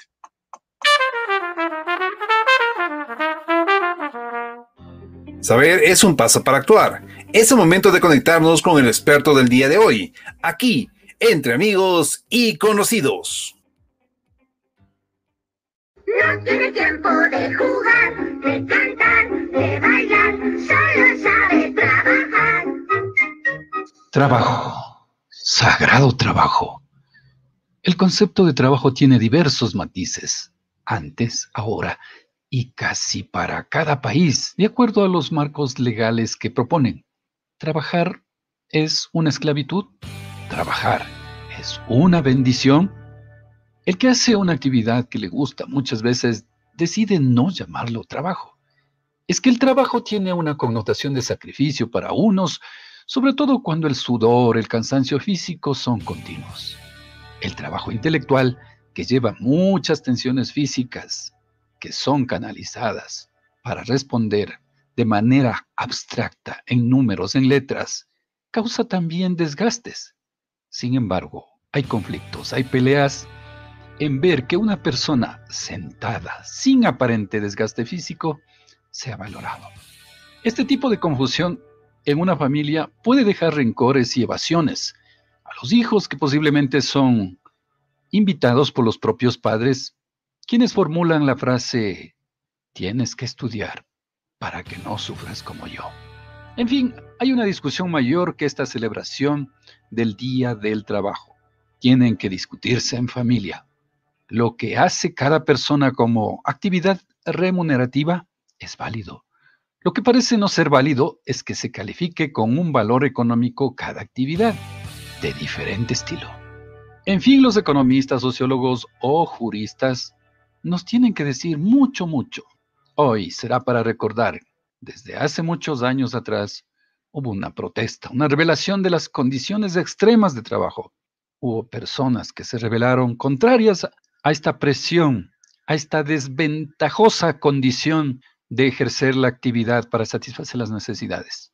Gracias a este esfuerzo, está agendado en las leyes de cada país en todo el mundo el respeto a los derechos del trabajador sin esclavizarlo físicamente, intelectualmente, con el reconocimiento de todos los seres humanos.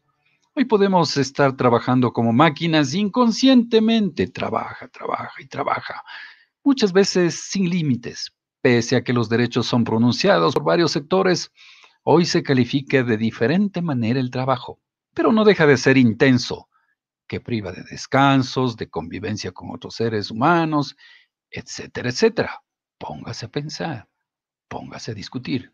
Trabajo es como una meta. Luego de estudiar, se espera que el niño joven consiga un título, una especialidad y trabaje para conseguir dinero y cumplir con el máximo de necesidades. Desde luego, el trabajo suele ser, en algunos casos, escapatoria, ya que no encuentran gratificación en otros momentos de la vida y solo trabajan para no sentirse solos, vacíos o confrontados a recuerdos mortales del pasado. Amor al trabajo. Los niños solo consiguen ese amor al trabajo con el ejemplo de los adultos. Sean estos sus padres, tíos, abuelos, inclusive vecinos o profesores. Los niños trabajando, no. Las etapas propuestas por la sociedad es que deben llegar a ser trabajadores siendo adulto, previo a satisfacer necesidades básicas que incluyen el amor y la recreación. No aceptamos como trabajo varias actividades, es cierto, entre ellas robar. Robar. Porque en realidad esto es aprovecharse del esfuerzo que las demás personas hacen y que pretenden atender con eso la satisfacción de sus propias necesidades. El descanso en el trabajo de los jubilados, que cuando se obsesionan por el trabajo, dan los pasos juntos de la jubilación y la muerte. Todo esto es parte de la salud mental, saber que en cada momento de la vida tiene otras ofertas o compromisos acordados en la sociedad, explicados Desde luego, bajo consultas, discusiones, exigencias que costaron sangre de muchas personas, de muchos seres humanos. Glorioso trabajo, bendito trabajo para los que tienen en pandemia, para los que inventaron otra forma de trabajar. Que nunca nos falte creatividad, el impulso y la cooperación para inventar nuevos tipos de trabajo respetables y satisfactorios para cada ser humano. ¡Que vive el trabajo! Isaac Salazar, desde Punto de Apoyo 5, Río Bamba.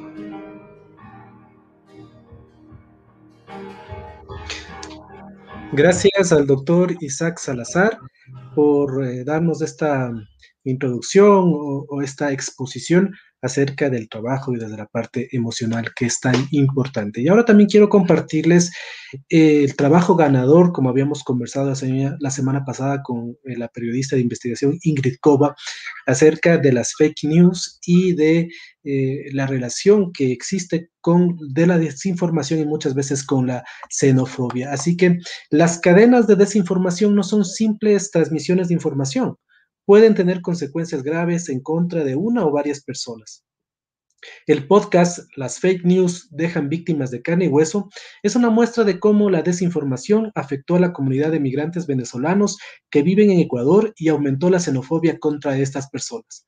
Hace una semana, este trabajo, realizado por Ingrid Cova y Cristian Torres, ganó el primer premio otorgado por el proyecto Democracia Informada en el concurso Mapeando la Desinformación. Y aquí está, para compartir con ustedes.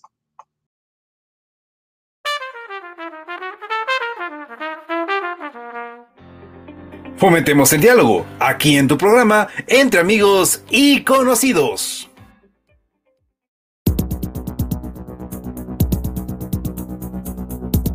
En octubre de 2019, mi casa fue atacada a raíz de una noticia falsa que se corrió en redes sociales, que era que a los venezolanos nos daban un bono o una tarjeta del Ecuador para nuestros gastos y por esto migramos.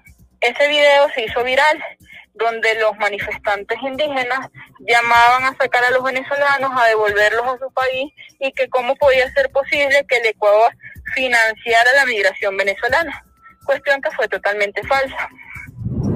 Betsabeth Jaramillo es una venezolana que vive en Ecuador hace tres años. Sintió en carne propia las consecuencias de la difusión de noticias falsas. Le lanzaron piedras, palos, quebraron vidrios y todo lo que nos decían era fuera venezolano, fuera venezolano.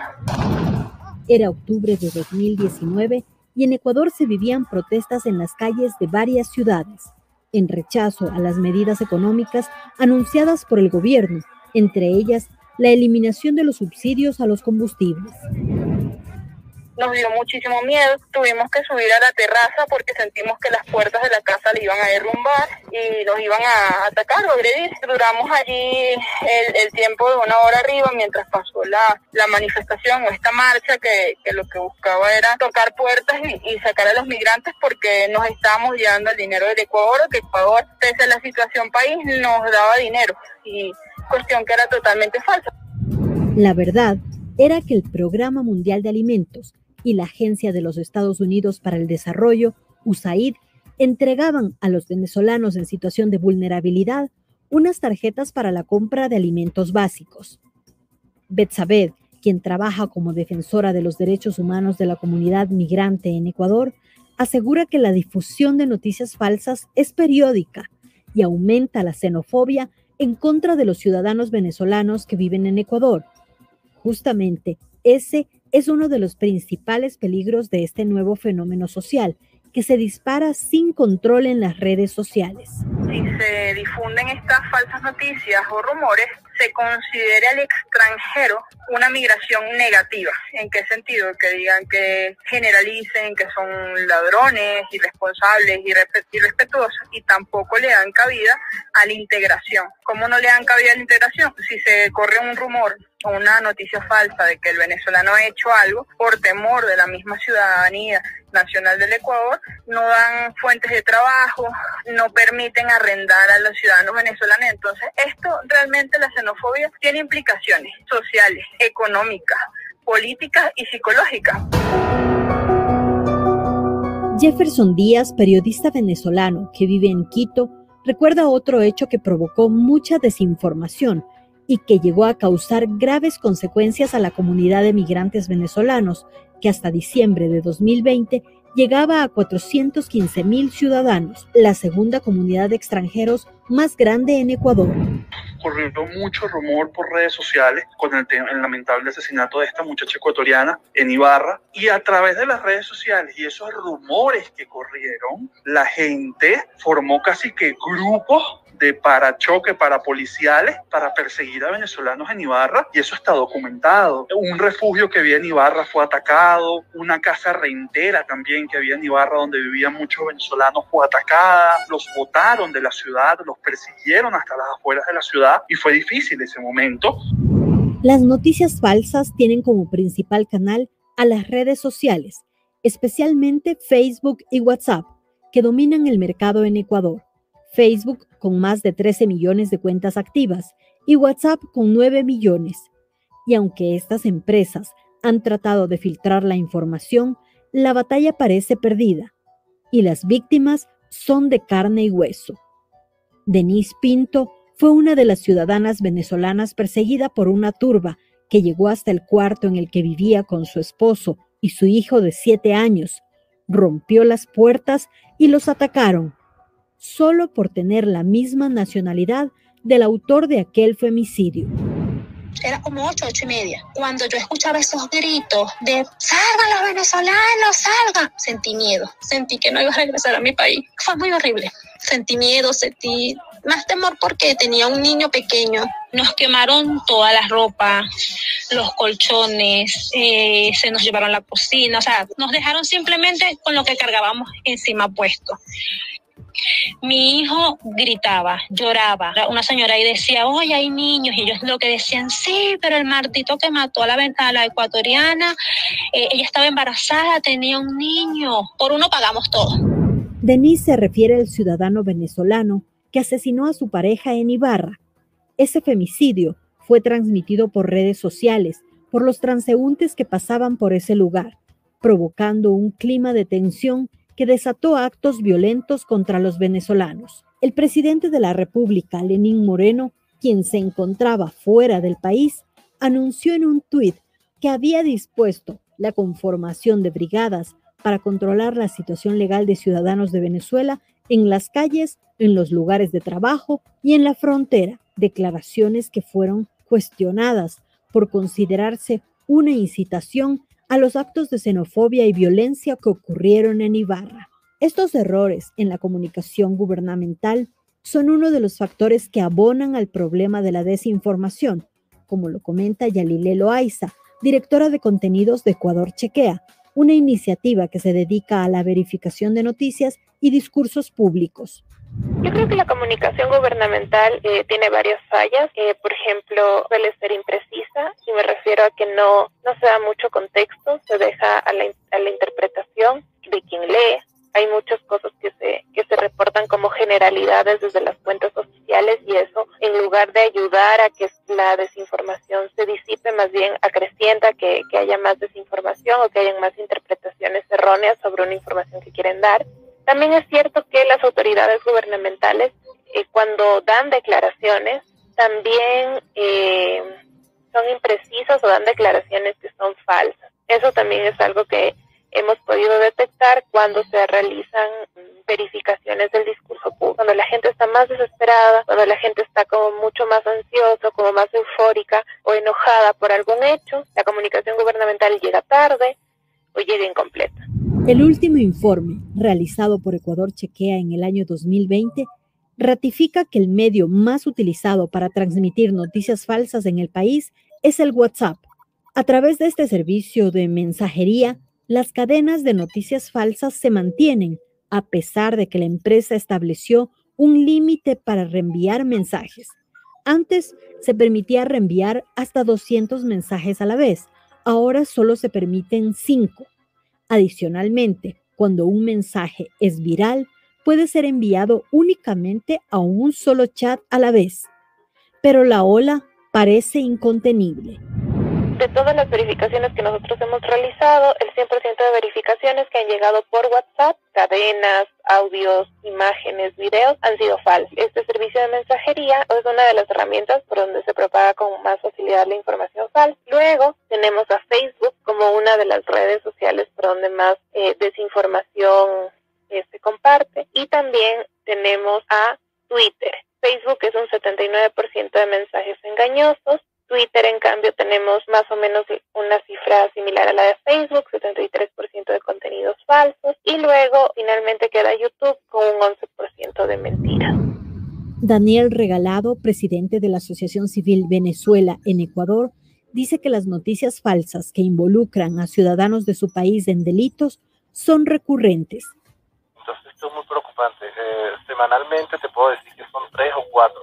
Cuando está tranquilo el ambiente, cuando está convulsionado por una situación X, empiezan a salir noticias tras noticias tras noticias. Es decir, por los, eventos, los eventos de, Ibarra, se desataron cualquier cantidad de hechos noticiosos en redes y en medios de comunicación, además del, del, del, tema de Ibarra.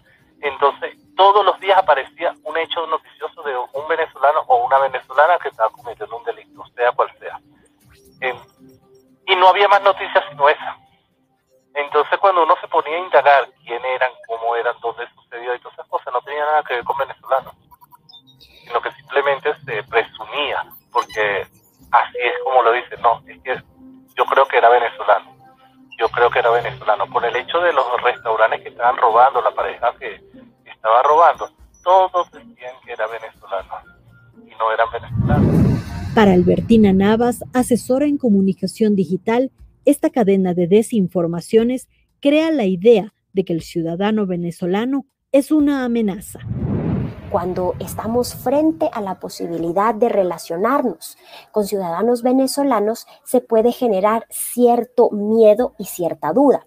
Cierto miedo y cierta duda, por ejemplo, de contratarlos como empleados pensando que eventualmente pudieran generar un daño, de por ejemplo, permitirles eh, que ocupen uno de nuestros inmuebles al rentarles eh, un lugar. Y también se genera miedo incluso cuando se nos acercan en las calles y eh, veo que hay gente que tiende a pensar que siempre van a o a solicitar dinero o a agredir. Entonces, sin duda, el que sean recurrentes noticias cuyo enfoque es la nacionalidad del agresor por sobre el hecho, reafirman un posicionamiento de amenaza del grupo humano que lesiona y hace más tensas las relaciones entre ecuatorianos y venezolanos. Para evitar ser parte de los procesos de desinformación, Albertina nos deja esta recomendación para entender que la lucha contra las fake news o noticias falsas se debe hacer en el hogar, en la academia y en el mundo laboral. Si hay una información que no nos consta, si hay una información que no, de la que no tenemos eh, confirmación y verificación, es mejor que no la compartamos. No hay nada más irresponsable como ciudadanos que compartir una información no verificada. Como bien decía un amigo, si a ti no te consta, deja esa noticia en cuarentena.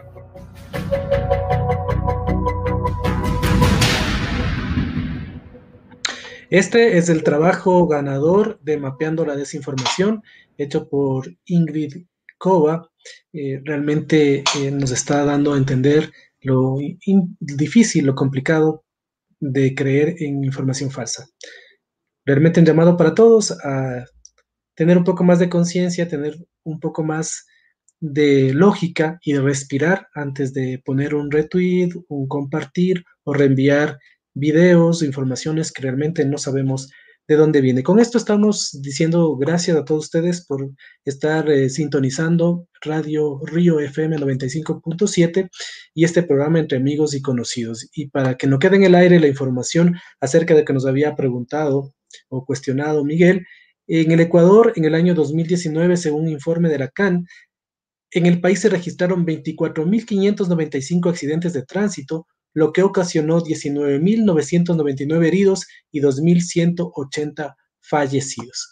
Así, precisos en esta información acerca de los accidentes de tránsito. Con esto les decimos gracias y si Dios quiere, habrá una nueva emisión de Entre Amigos y Conocidos la próxima semana. Gracias a Fabián Santillán y a todos quienes nos han acompañado. Hasta la próxima.